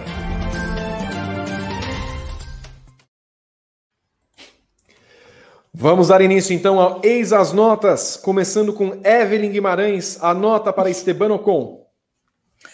Olha, É, eu vou dar nota 10 para ele. E não quero saber. Vou dar nota 10 mesmo, porque venceu a corrida, foi muito bem, aproveitou oportunidades que se abriu ali, já tinha se classificado à frente do Alonso. É nota 10. Guilherme Bloise. Uma pena que a gente só é limitado a dar até 10, né? Porque senão dava para dar até mais, porque o, a vitória do Ocon é espetacular. Nota 10 também. Gabriel Curti. Eu, eu tenho a, a, teoria de que todo piloto de equipe média que ganha a corrida tem que ganhar 10. 10. Rodrigo Berton. Voto com os relatores. 10. 10 para mim também. Assinantes 9.7. O cara que dá caprichosa de Pilares 8.2. Média do Ocon 9.95. Sebastian Vettel, Evelyn. É, eu vou dar nota 9.8 para o Vettel. só por ele não ter vencido. Só por isso, só por isso. Guilherme Blois. Posicionamento e corrida no final de semana. 10. Gabriel Curti. 9,5 para o Vettel. Só porque ele não ganhou, mas belíssima corrida. Rodrigo Berton. Hoje eu vou votar totalmente com o coração, jamais, não estou azedo hoje, então eu dei 10 também para o Vettel. Também dei 10 para o Vettel, 9,3 deram os assinantes, 9,77 a média do Vettel. Luiz Hamilton, Evelyn Guimarães. Eu vou dar nota 9,6 para o Hamilton. é, vai ser assim hoje. Nota 9,6 para o Hamilton. É, só pelo fato dele não ter vencido a corrida, mas ele fez uma, um baita final de semana, um baita final de semana. Gabriel, é, é, Guilherme Bloise. Tal qual o número de vitórias na carreira, 9.9. Gabriel Curti. Então, eu, as minhas notas estão sendo comparativas, né? Então, para não. Eu acho que a comparação é injusta com o Vettel e com o Ocon. 9. Rodrigo Berton. Eu dei 9 também. Dei 9,5 para o Hamilton, 9,11 deram os assinantes, 9,35 é a média final. Carlos Sainz, Evelyn Guimarães. Olha, é, o Carlos Sainz errou na classificação ontem, isso foi muito duro, porque ele tinha uma chance de se classificar melhor para a corrida de hoje. Ele teria tido uma corrida muito difícil se nada tivesse acontecido ali na frente. É, mas ele foi bem, foi bravo durante a corrida, como ele é mesmo em ritmo de corrida. Então, nota 8. Guilherme Bloise. Carlos Sainz pela recuperação, 8,5. Gabriel Curti. 8,5 também. Concordo com a Eve, mas eu, eu, diria uma coisa: Carlos Sainz tem que dar graças a Deus que ele classificou mal, porque senão ele ia ser acertado na primeira curva. É verdade, é verdade, Gá. Tem razão. Rodrigo Berton. Nove. Tô falando que eu já tô com coração bom? Eu acho que o meu coração foi um pouquinho peludo com, com o Ah, vá. Eu tô vendo. Quando não? Eu dei 7 para ele. Que isso, Vi? Ah, ele bateu ontem, Evelyn. 8,19 os assinantes, 8,20 a média final. Fernando Alonso, Evelyn Guimarães. Olha, o Alonso merece nota 9 pela, pela corrida que ele fez, mas principalmente pela batalha ali contra, contra o Hamilton. Viu? Ele foi muito bravo ali. Nota 9 para o Alonso. Guilherme Bloise. Liderou prova, segurou o Hamilton, é, fez loas elogiativas ao seu companheiro de equipe, Esteban Ocon, Fernandão Alonso, nota 10. Gabriel Curti. Que homem o Alonso. Nota 9 para ele. Rodrigo Berton. Ah, eu não poderia dar outra nota, senão o 10, daria 20 se fosse possível, mas 10, porque fez uma baita corrida. Dei 9 para ele, os assinantes 9.41, 9.40 a média final. Pierre Gasly, Evelyn Guimarães. Olha, é, eu vou dar 8,5 para o Gasly pela baita classificação de ontem. Hoje a baita recuperação também durante a corrida, porque como o Gá falou no começo, né? Ele caiu lá para lá trás também, também é, perdeu muitas posições e foi brabo. 8,5 para o rapaz. Guilherme Bloise. 8,5. Gabriel Curti. Classificou em quinto com a AlphaTauri, caiu para último, terminou em sexto na frente do companheiro de equipe dele que estava meio grid na frente dele. E ainda fez a volta mais rápida. Nove. Verdade. Rodrigo Berton. Eu dei nove também, Vitor. Eu dei nove também. Os assinantes deram 7,85. A média final dele é 8,64. Yuki Tsunoda, Evelyn Guimarães. Olha, ele foi muito mal nesse final de semana, né? Começou rodando já na sexta-feira, é, né? Reclamou demais da equipe. Olha, pela, por ter pontuado, vai, sete, mas ele não, não é um piloto de sete, não, mas é sete. Guilherme Bloise. Pela rabugice, quatro. Gabriel Curti. Eu vou ficar no meio da Eve e do Gui. Cinco e meio, porque o resultado foi bom, mas uh, o jeito que ele foi construído foi péssimo. Rodrigo Berton. Cinco. Bom, eu acho que eu fui um pouquinho peludo, novamente. eu dei três para ele. E foi muito. Assinantes deram 6,74. A média dele 5,21. A gente está aqui no Tsunoda que nem as notas do, do Gabriel Medina, né? De 7 a 9,8. O Nicolas Latifi para Evelyn Guimarães.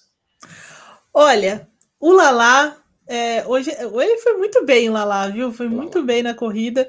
Se viu ali na terceira colocação, mas ele não, não deixou a peteca cair, não. Ele foi tentando imprimir um, um bom ritmo ali. É claro que a, a estratégia da, da Williams acabou é, prejudicando um pouco a, a, posição final, mas pontuou.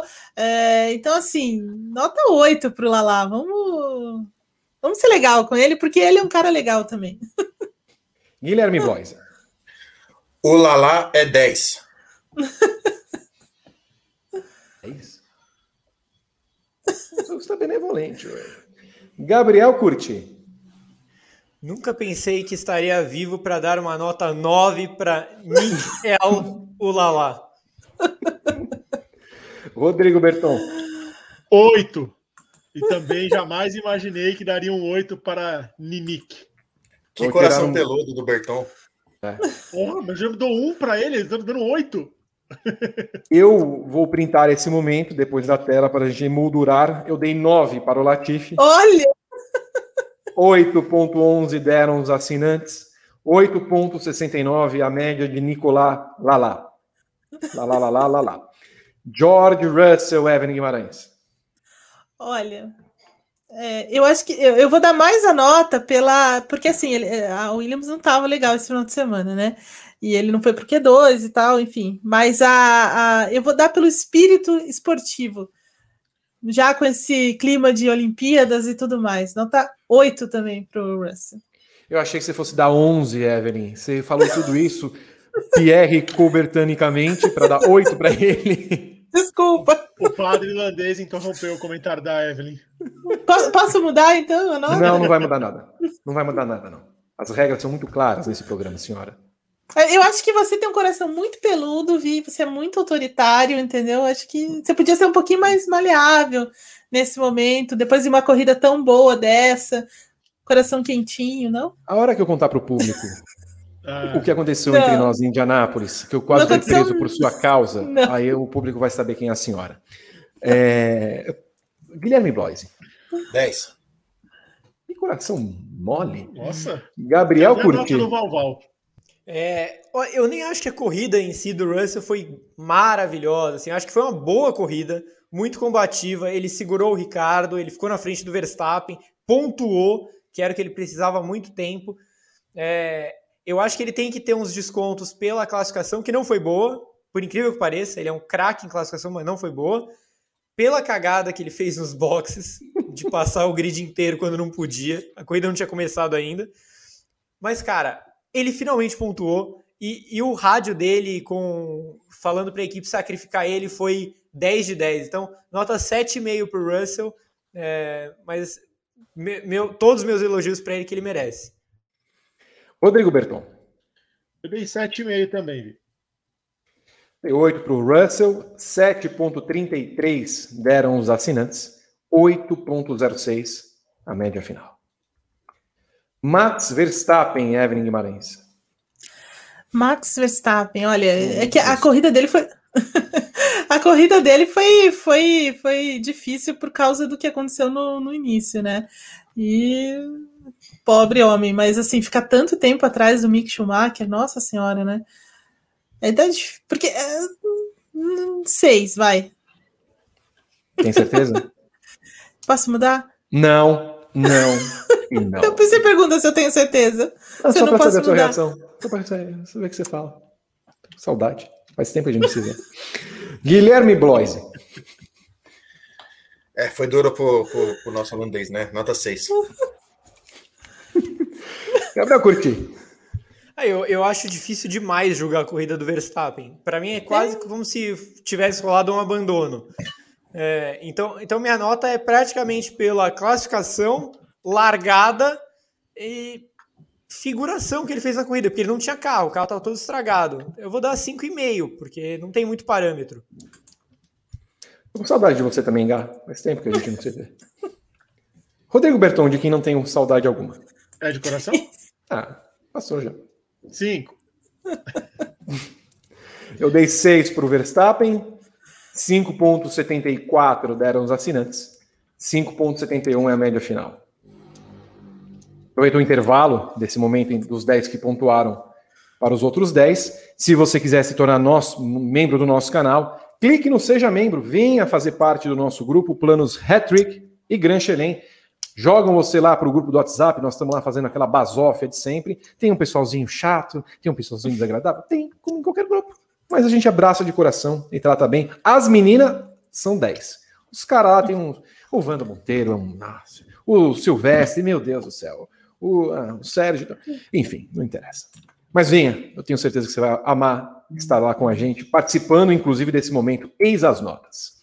Vamos para Kimi Raikkonen, Evelyn Guimarães. Ixi, o Kimi, assim, apesar da classificação melhor dele, hum. mas eu não sei, né? Praticamente assim, eu, eu vi o Kimi, na verdade, em duas oportunidades nessa corrida. A primeira, quando houve o encontro com o Mazep. Só que, assim, não foi totalmente culpa dele, né? Porque ele tá esperando que a equipe resolva isso por ele, né? E uma outra vez, eu acho que ele estava tentando não se, se, se envolver no, na, tre na, na, na, na, batalha Hamilton e, e, e, Alonso ali, quase jogou o carro lá no, tobo, no tobogã, lá do, no toboágua. Então, assim, cinco, vai. Guilherme Blois, de quem também tem um leve saudade. Obrigado, Vi. Achei que viria alguma agressão, mas obrigado pela, pela mensagem. Raikkonen, rapaz. Eve deu quatro? Eu dei cinco. Cinco. Quatro. Então, então. Sua nota se baseia na da Evelyn? Você não tem é, personalidade? Não, é rapaz? que assim, o Raikkonen assim. apareceu em um. Eu, eu ia falar assim, se o Raikkonen, eu ia perguntar se o Raikkonen correu de fato, né? Mas. É, agora sim. É, então. Então, quatro. É, tava lá. Tava lá. O Gabriel Curti. Ah, eu acho um pouco injusto com o Raikkonen, coitado, porque a, a culpa pelo acidente e pela punição foi inteiramente da Alfa Romeo. O cara liberou ele para sair dos boxes e ele saiu. Então, Sim. E aí o cara tomou 10 segundos de stop and go. Né? Estragou a corrida dele. O Raikkonen certamente pontuaria hoje. 5,5. Rodrigo Bertão. Ele quase estragou a disputa dos dois ali, do Hamilton e do Alonso, no momento da corrida. Teve o lance aí que também não foi culpa dele, então eu dei 3 para ele. Tá, tá bom, 3. Dei 5 para o Raikkonen. Talvez tenha sido benevolente demais. Mas enfim, já foi. 4,26 deram os assinantes. 4,46 é a média final. Daniel Ricardo Evelyn. Ai, ai, ai, Ricardo. Hum, ai, ai, ai. Quatro. Eu gosto que você começa as notas, Evelyn, sempre com uma interjeição. Olha, bem. Então não vou, Ai, ai, ai. Não, eu gosto, eu quero que você continue com as interjeições, sempre dando o que vem aí. Quatro. Qual é a nota dele? Quatro. Quatro. Guilherme mal, Boy. Você não vai se basear na nota da Evelyn, vai? Vou me basear no número do carro do Ricardo. Três. Eita. Boa, boa, boa nota. Gabriel Curti. É, essa nota está 100% apoiada na teoria de que o assoalho dele está totalmente quebrado, perda total, nunca mais vai voltar. Quatro. Rodrigo Berton. Dois e meio. Eu dei dois para ele. Que eu tava Nossa, pesando Vi, a como você tá azedo. Não, não, não me... Camarada com 14 carros, que nem o Gabriel. 14, 14 carros. Não me pontua. Não, não, não, não, não, não, não, não. Para mim, inclusive, eu sou, sou o Zac Brown. Já li, já pego o telefone. Ó, mudança no carro. Qual é o carro do Pato mesmo? 5, né? É 5 ou 7? 5. Mudança. Bota o 5 aqui para a Fórmula 1. Tem 5 na Fórmula 1? Já esqueci se tem 5. O Vettel, Vettel. óbvio. Vetão. Usa o 55. Não pode. Sainz. Usa o 555. Pronto. Aí não, não incomoda mais também. Pronto. Vai pra lá, pra Indy, vai correr qualquer outro lugar. Já me irritou também. É Bonito, simpático, legal, usa roupas legais. Já me irritou. Tirou foto com você. Tirou foto comigo, é verdade. Eu tenho uma foto com, com, com o Rick. Danny Rick. Assinantes, 2,89. Tá vendo? E a média final dele, 3,07. Mick Schumacher, Evelio disse. Eu vou dar 4,5 pro Mick Schumacher. Não, não, não, não, não. Volta. Cadê a interjeição? Olha, eu vou Olha, dar. agora. Vou dar 4,5 para Mick Schumacher, porque gostei muito da, da disputa dele com o Verstappen. O Verstappen teve que tirar ali para ultrapassar, não foi tão fácil assim. E eh, eu gostei, realmente gostei do, do, do Piá nesse, ne- nessa corrida. Assim, ele não foi tão, tão, não, foi tão fácil assim passar por ele. Você deu 4,5, é isso? Eu dei. Com todo esse elogio que você fez, você deu 4,5 pro rapaz. Ah, mas teve outras coisas, né? Sofreu acidente no, no, no TL3, Ah, é verdade, não, classificou, tem isso, né? Tem que levar em consideração, né? Ontem, ontem o senhor foi, fez toda uma análise, disse que o Piá estava igual o Mazep, não foi, Gui? e agora você vem, você vem questionar a minha pobre nota? Não. Olha, Eita, Guilherme, Guilherme Eita. Boys, eita. 5,5. Pela segurada no Verstappen. Gabriel Curti.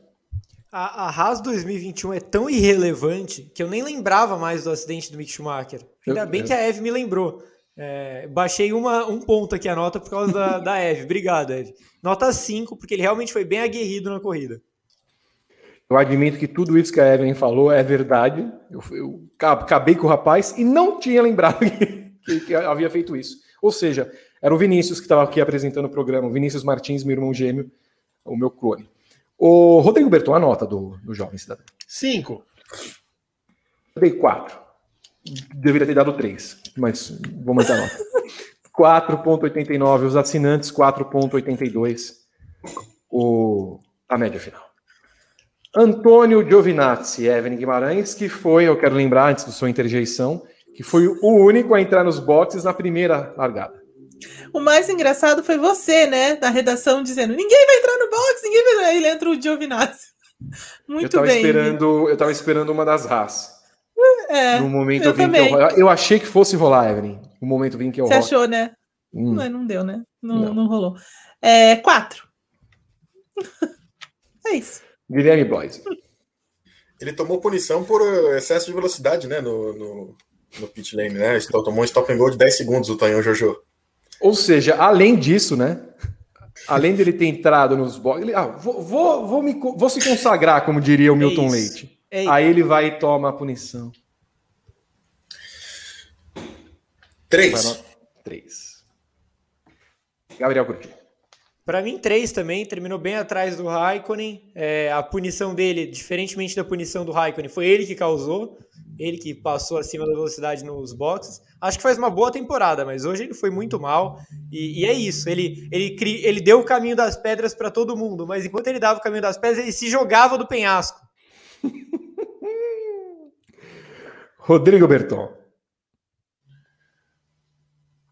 Dois e meio. É, você deu uma hesitada, Bertão? Achei que fosse um. É que eu tava mutado, eu não tava conseguindo desmutar. Ah, tava que, que muito susto. barulho. Eu pensei, eu pensei que você ia ter um passamento ao vivo aqui. Não. 2,80. Ah, não, não dei a nota. É, 3. 3 eu dei a nota, agora sim. Eu me perdi um pouco no programa. Assinantes 2,89. A média final 3,07. Nikita Mazepin. É bom lembrar, antes da sua interjeição, Evelyn, que ele não rodou no final de semana. Pois é, Vi, mas é, a única, única vez que ele apareceu foi quando ele abandonou ali depois de ser abarroado por Kimi Raikkonen. Então não tem como dar nota para esse, sei lá, nota de sempre, dois pela classificação. 2. Guilherme Bloise. Um, Ah, por que um? porque eu não tenho é- paciência com ele. Que a existência dele me irrita. Um. Gabriel Curti. Não, a existência do Mazep me irrita também, mas é, acho que nesse fim de semana não tenho o que falar dele. Ele foi acertado pelo Raikkonen nos boxes. É, podia até ter feito uma corrida parecida com a do Mick Schumacher e, e acho que na largada ele foi inteligente, porque teve- tiveram dois acidentes na frente dele e ele escapou bem deles. Quatro. Rodrigo Berton. Zero. Não, a nota do zero. É a nota de sempre. Mas ele foi tão mal assim hoje? Ele é mal na vida. Hoje não deu para saber, né, Vi? Porque Raikkonen tirou ele muito cedo da corrida. Hoje não teve jeito. Eu dei dois. É, os assinantes deram 1,22. 1,7 é a média final dele. Lando Norris, Evelyn Guimarães. Interjeição e a nota. Bem, o Lando Norris, vou- a gente vai vou ter que dar nota pela classificação e, e por ele ter largado muito bem. Então, nota 8. Porque ele foi bem na classificação ontem, largou bem, mas ele foi- ficou vendido ali, né? Guilherme Blois. Sete pro Landim. Gabriel Curti. É, eu, eu, eu mantenho aqui minha, minha abordagem de sempre. O piloto que bate na largada, por mais que não tenha culpa, eu não tenho como julgar o resto da corrida. Então acho que ele tem uma, uma nota máxima para receber, porque ele não fez uma corrida inteira. Então 6,5, porque ele classificou de forma boa, largou muito bem, mas deu azar, né? Enfim, 6,5. Rodrigo Berton. Seis. Também dei 6. Os assinantes 5,81. A média dele 6,55. Sérgio Pérez, Evelyn.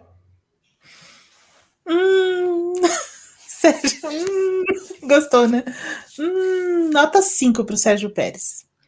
É, ainda que ele tenha sido também né, entrado na onda ali, é, a classificação foi bem dureza, apesar do quarto lugar, mas assim, ele estava tomando muito tempo do, do Verstappen, né? Não dá mais para tomar entre meio segundo e um segundo do Verstappen, né? Então, 5. Guilherme Bloise. Quatro e meio.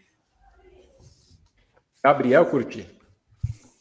É, eu 5,5 para o Pérez. Acho que foi uma classificação que ele foi ok, considerando que, a- que o Verstappen ficou atrás do Bottas também. Então acho que dá para dar um desconto dessa vez nesse sentido. E porque ele não abriu a última volta, né? Na, naquela história do Hamilton segurar o Verstappen, o Pérez que se ferrou. É, então eu vou dar esse desconto. Mas tomou uma porrada na largada, né? 5,5. Rodrigo Berton. Cinco. 5. Muito bem. Eu dei 5 também. 1,52 deram os, os assinantes. 4,42 é a média final. Uh, Só tá um pouquinho de ranço do, do Pérez, né? Não tem, não tem. Um pouquinho. Um pouquinho só. Lance Stroll, Evelyn. 3. Não, não vale. Não vale. 3. Guilherme Bloise. Dois. Gabriel Curti. Ele foi salvo pelo Bottas, porque senão ele, a gente estaria descascando ele o programa inteiro aqui. 2. É, Rodrigo Berton. Um. Ah, não. É o Lance Stroll desse ano, não do ano dos anos anteriores. Um. Eu dei dois. Assim, tá aquele forfé todo do Bottas ali, aí do nada vem o carrinho verde e leva mais uns três. Ah, maravilha a largada, a cena da largada. Ah, maravilha. A tomada aérea, você vê uns, o, o carro verde arrastando três, assim. Duro. Eu dei dois. Os assinantes deram 4,48. Eita. Será que não teve uma inversão? É. Deixa eu conferir aqui, É. só, um, só um minutinho. Espera um pouquinho, não é possível. Eu acho que tá invertido o Pérez com o Seu Stroll. resultado, o Stroll tá Deixa em último. Olha, É, No meu, no meu 4,48. é, seria É, Bottas agora. 4,48 foi para o Pérez. Ah, Tá. bom. Então, a média Ia do Pérez é muito- Nossa, 4. Jesus. 4,91. A nota do Stroll é 1,56. hum, Agora sim.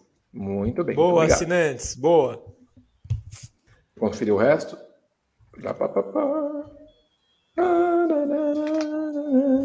Agora sim. Vamos ver. Ah, tá. Agora sim. É que teve uma inversão aqui, por isso que eu me confundi. Charles Leclerc, Kevin Guimarães. sim, olha, cinco.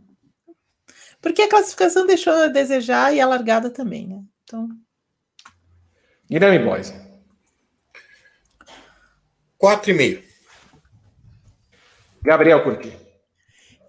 Eu nem acho que a classificação do Leclerc tenha sido ruim, é que eu acho que a gente espera muito dele. Ele colocou, ele colocou o sarrafo dele muito alto na classificação, então quando ele só vai ao Q3 é abaixo do normal.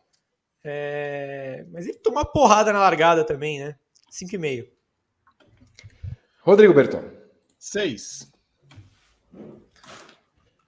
Eu dei 5. Assinantes 5,48. Média final 5,16. Evelyn.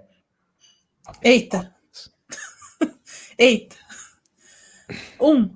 Um pro Valtteri Bottas. Apesar de E- que ele merecia 10 pelo entretenimento. Ele foi. causou na corrida. Sim. É, é, Guilherme Blois. Zero. Ele enche a boca para falar zero pro lado. Gabriel Curti. Ele realmente merecia 10 pelo entretenimento gerado, mas. É... Um, porque a classificação foi muito boa. Rodrigo Berton. Meio para não tomar zero, porque zero é só do Mazepin esse ano. Eu dei 1. Os assinantes 1,52. A média final dele 0,84. Vou voltar pro meu mosteiro para tentar perdoá-lo novamente. Vou voltar essa busca, porque é duro. A nota da corrida, Evelyn Guimarães. Ah, essa corrida foi divertida, vai, 9. Guilherme Blois. Ou com 10, corrida 10. Distribuição de 10. Parece, parece o jurado que passa na avenida 10 a 10 para todas as escolas. Não é possível. Vou, vou revogar suas notas. 10. Ah, não. Gabriel Curti. 10 para a corrida. É, a corrida foi divertida, teve bastante disputa, teve líder do campeonato indo parar em último, vice-líder indo parar em penúltimo e várias corridas de recuperação, várias baita pilotagens e um vencedor improvável. Para mim é 10. Rodrigo Berton. Eu me arrependi da minha nota. Ouvindo os argumentos, eu queria ter dado 10, mas eu dei 9. Também dei 9. Os assinantes deram 9,81. É, ó, é, deve ter sido, sei lá, certo eles. Um. um... Tô falando que tá errado. Você também deu 9. Mas me arrependi também. Olha lá, pronto, lá vem. Impressionante. 9,47, que é a melhor média das corridas deste ano. Meninos, vocês têm um minuto cada um para falar o que bem entender do que não foi falado e começo com Evelyn Guimarães. Do que não foi falado, É, se você Nossa, quiser falar de qualquer gente- coisa. nós falamos tantas coisas aqui. 8 segundos. 9. É. Eu vou passar para o Gui. Guilherme Bloise, você pode falar o que você quiser. Vou passar pro Gá. Eu, eu tenho o que falar. Então fala. É, inclusive, acho que amanhã no Paddock GP a gente desenvolve melhor isso, mas eu queria dizer que é, eu sou absolutamente contra qualquer evento esportivo acontecer durante a Olimpíada. acho que se perde completamente o foco. E nem tô falando por, por minha causa, porque eu realmente tô. Eu tenho virado as noites assistindo a Olimpíada, mas não só por mim. É, ontem, ontem eu notei um termômetro, fiz um termômetro no Twitter, né? E comparando com outras classificações, tinha muito menos gente acompanhando. Muito menos gente acompanhando. Comentando, engajando e tal. A sorte da Fórmula 1 é que a corrida foi brilhante. É, mas é muita insensibilidade colocar um evento na mesma época da Olimpíada, principalmente porque a Fórmula 1 entra de férias agora. Vamos ficar quatro semanas sem ter uma corrida e teve uma corrida no meio das Olimpíadas. Então, para mim, não faz o menor sentido isso. E depois sem Olimpíada, né? Sem as Olimpíadas depois, porque já, tá, é. já vai acabar, né? Então. Vai, é, ficar quatro semanas de vácuo. Exatamente. Não podia ter jogado a Hungria para antes da Bélgica, né? É mais fácil. É. Férias depois da Inglaterra, volta com Hungria, Bélgica. Não tem, não tem pensamento. Mas enfim, nós vamos desenvolver melhor esse assunto no Paddock GP desse, dessa segunda-feira. Rodrigo Berton. Eu tenho algumas coisas, alguns minutos que eu preciso, Vi. Primeiro que você esqueceu o Guilmar Aguiar. Calma, não terminei o programa ainda, criatura. né, Evelyn? Sim. E eu tenho 43 mensagens para ler, Vitor. Tá bom, você vai ler depois do resultado do vencedor do Grande Prêmio Guiomar Aguiar. Roda a vinheta.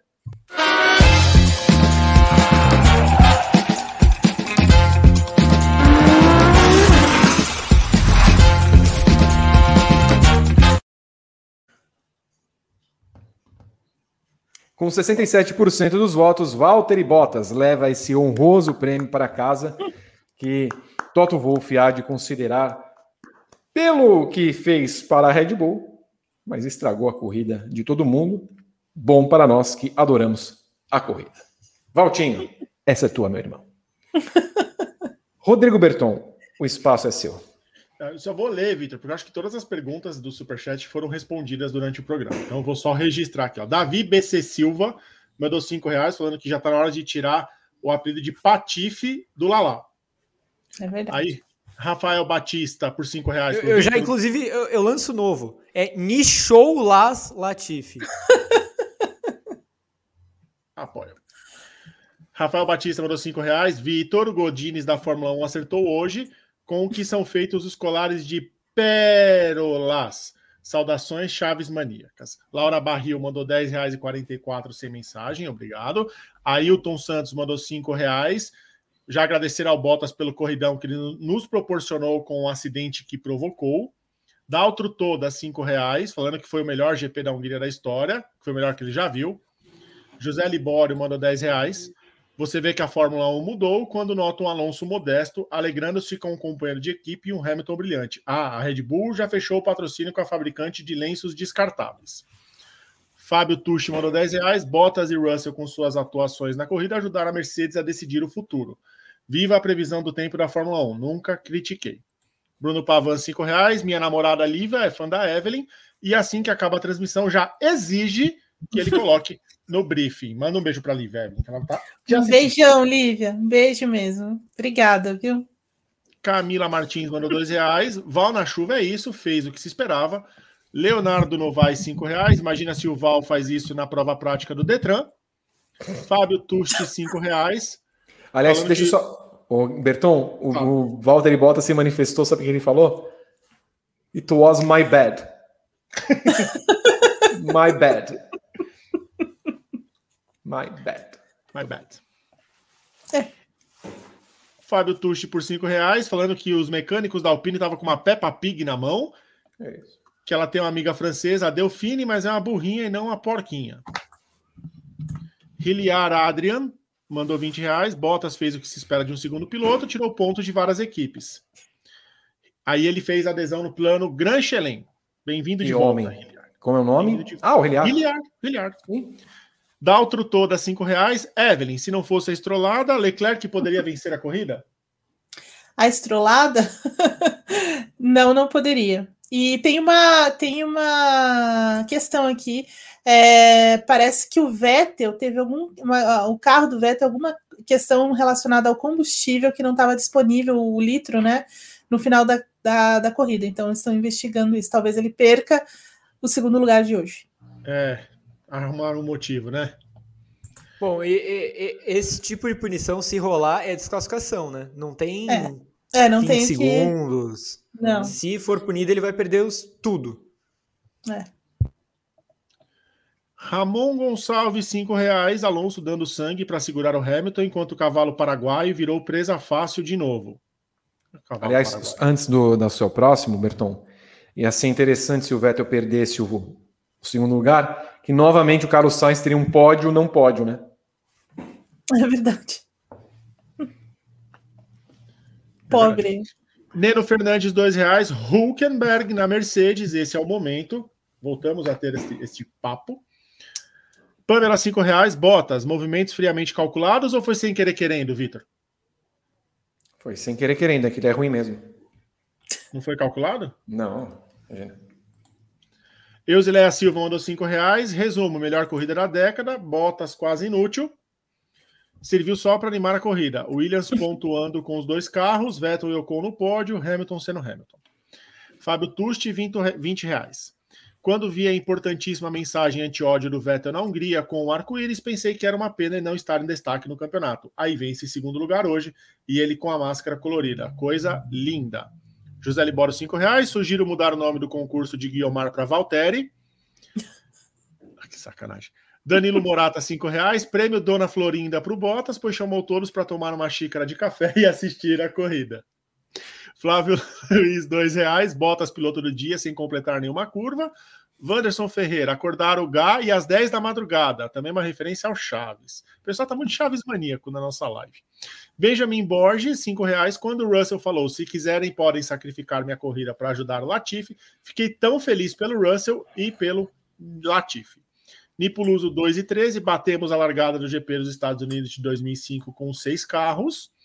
Hilliard Adrian, 5 reais. Se Hamilton passasse no início, parasse no início, voltaria perto do último igual, já que o box da Mercedes é o primeiro e teria que esperar todo mundo passar. Benjamin Borges, 5 reais. Mesmo com o carro saindo de frente de traseira, Verstappen abriu 14 segundos para o Ricardo. Arthur Andrade, 5, 5 reais. 5 posições de penalidade em Spa para o Bottas e o Stroll. Saiu a punição durante o programa, É, Vitor. isso. Eles estão punidos. Esteja punido. Deixa eu anotar aqui onde eu estou. Tem bastante. Vando Monteiro da Silva, dois reais. E a Williams passa a Haas e a Alfa Romeo. P8 nos construtores. Vando Monteiro da Silva, dois reais. McLaren 163, Ferrari 160, Sainz e Leclerc empatados no campeonato. Davi Pereira, cinco reais. Fadiga. Lewis está sofrendo a doença do brasileiro nos últimos anos. Fica aí o registro. 50 reais, Vitor. Meu Deus, quem? Hilliard Adrian. Que homem. Que homem. Red Bull sentiu o golpe na Inglaterra e não correspondeu nessa. Bottas fez o favor de ajudar a Mercedes e tirou e prejudicou a Red Bull. Essa corrida é um divisor de águas no campeonato. Hamilton vai voar agora. Sandro Varela, 5 reais.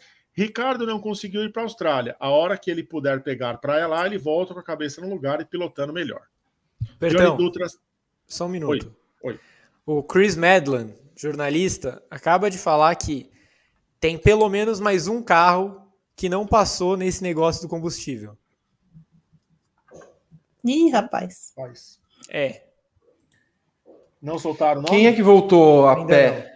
Ocon, O Ocon, Não, o Ocon, na verdade, passou a linha. a linha né? Ele, parou. ele tinha, ele tinha combustível, no caso. Eu acho. Eu acho. é, espero que sim, né? Já pensou o Hamilton ganha a corrida? Aí, Não, não é nossa, possível. mas iam falar de campeonato manchado até a morte. Será, gente? Pode ser o Russell também, porque o cara é trabalhado no azar. Alonso. Lembrando Johnny que nós Dutra. não faremos um briefing extra, tá? Que talvez Dutra. saia ainda nesse briefing. É. Cinco reais. A Evelyn precisa ser investigada na CPI de Mônaco. Não. Júlio Jimenez pergunta por que a Red Bull tem o melhor carro. Quer Gabriel? responder? Quer responder essa, Gabriel? Gabriel. Porque tem. Aí tem que, aí tem, tem que perguntar para os engenheiros dela e para os engenheiros da Mercedes. Aí tenta chegar no consenso. Porque sim. Porque ela fez o melhor carro. Porque sim. Não é resposta. É, Aglinarf mandou 5 dólares. Alonso ajudando o Ocon no primeiro stint, ficando na janela de parada do Vettel e depois segurando o Hamilton. Team player hoje. Pedro Albuquerque, 10 dólares. Que corrida! Abraço de Chicago para o pessoal do Grande Prêmio. Eduardo Abel Coral, 10 reais. Se todos os pilotos tivessem entrado nos boxes na segunda largada, ele mandou mais uma vez a mesma mensagem. Pagou duas vezes. Obrigado, Eduardo. Vitor Massami, 5 reais. Uma doação para os amigos internautas que estão chorando comprarem lenço ao falarem que Mercedes e Hamilton são sujos. Vano Monteiro da Silva mandou dois reais. Ocon é o centésimo décimo primeiro piloto a vencer na Fórmula 1. Eduardo Abel Coral pergunta para o Curti e para a Evelyn: caso todos os pilotos tivessem entrado no box na segunda largada para trocar pneus, quando poderiam largar? A regra não diz que o piloto que larga dos boxes tem que sair após o último passar? Vocês responderam isso, né? Respondemos assim, é... a gente entende que ia dar, as luzes iam acender, apagar e tal, e aí dá uns 5 segundos mais ou menos ia liberar o, o pit lane e, e aí só Deus sabe o que poderia acontecer. Mas seria, mas seria lindo, né? Um momento. Seria um momento maravilhoso. Aliás, seria engraçado. Seria engraçado se, tipo, é, acontece, aconteceu que foi para os boxes, né? Uhum. É, mas se, o, se, se, as equipes pudessem manter a posição dos boxes, ia ser um grid invertido na Fórmula 1. Com as Williams, a Haas. Ah, tá, tá, tá, Isso é engraçado. Nick lá e Russell na ponta de fato. Esse é muito bom. O, o Gá já começou no chat o pessoal falar que a FIA está querendo favorecer o Hamilton. Nem, nem saiu nada, hein? Eu avisei. Guilherme Prata, novo membro do canal Plano Hat-Trick. Seja bem-vindo, Guilherme. Link para o grupo do WhatsApp está na aba Comunidade. Dá um, dá um pulinho lá e pega e já vem para nossa resenha. J. Maria Beija-Flor mandou cinco reais e não mandou mensagem. Jesus é o novo plano, é o novo membro do nosso canal. Jesus está entre nós? Jesus é um, está entre nós. Plano Poli para Jesus. Jesus, plano hat-trick para você entrar no nosso grupo do WhatsApp para a gente fazer essa piada todo dia. Pamela, 10 reais. Estamos falando de direitos humanos, mas não me espantam os comentários. O Brasil é o país que mais assassina pessoas LGBTQIA no mundo. A gente só quer viver. Este é o recado da Pamela. Guilherme Prata, cinco reais. Parabéns ao Grande Prêmio pelo posicionamento. Virei membro do canal por causa disso. Tamo junto contra a intolerância e o preconceito. Mudando a chavinha da vermelha para roxa. Manuel Cichonani se inscreveu com o Prime quatro meses. Pure Drive inscreveu-se no Prime. Grupo 1, não é Prime, é Grupo 1. Também fez a, a, a inscrição dele aqui. Ufa, esses foram os recados de hoje, Vitor. Olha, eu quero agradecer demais a presença de todos vocês em mais de três horas de briefing que fizemos após esse GP da Hungria. Sentiremos saudades, ficaremos, claro, esse mês sem o briefing, a não ser que haja uma edição extraordinária por alguma coisa. Hoje não, já estou avisando. Hoje não. Já fizemos programa demais. Se você quiser acompanhar mais coisas, vá ao Paddock GP amanhã às 18h50, na área de Brasília, com Evelyn Guimarães, Gabriel Curti e Rodrigo Berton. O Guilherme Bloise vai descansar a beleza dele. Afinal, tem outros a fazeres. Quero agradecer demais pelo engajamento, pela audiência enorme hoje do briefing, pelos bons comentários que vimos. Outras pessoas não foram tão bem assim, acabaram sendo punidas com a vida, foram cortadas, lamentavelmente. Mas mais do que nunca ressaltamos a mensagem que o Grande Prêmio sempre passa na esteira é, do que Vettel fez para todos. Somos um site inclusivo e bateremos sempre nessa tecla. Se você não gosta, mude, porque o problema é você. Beijo para Gabriel Curti, Rodrigo Berton, Evelyn Guimarães e Guilherme Blois. E voltamos amanhã às 18h50 com o Paddock GP. E Gabriel Curti estará na rede social roxa Twitch para o Paddock Plus às 13 horas. Beijos.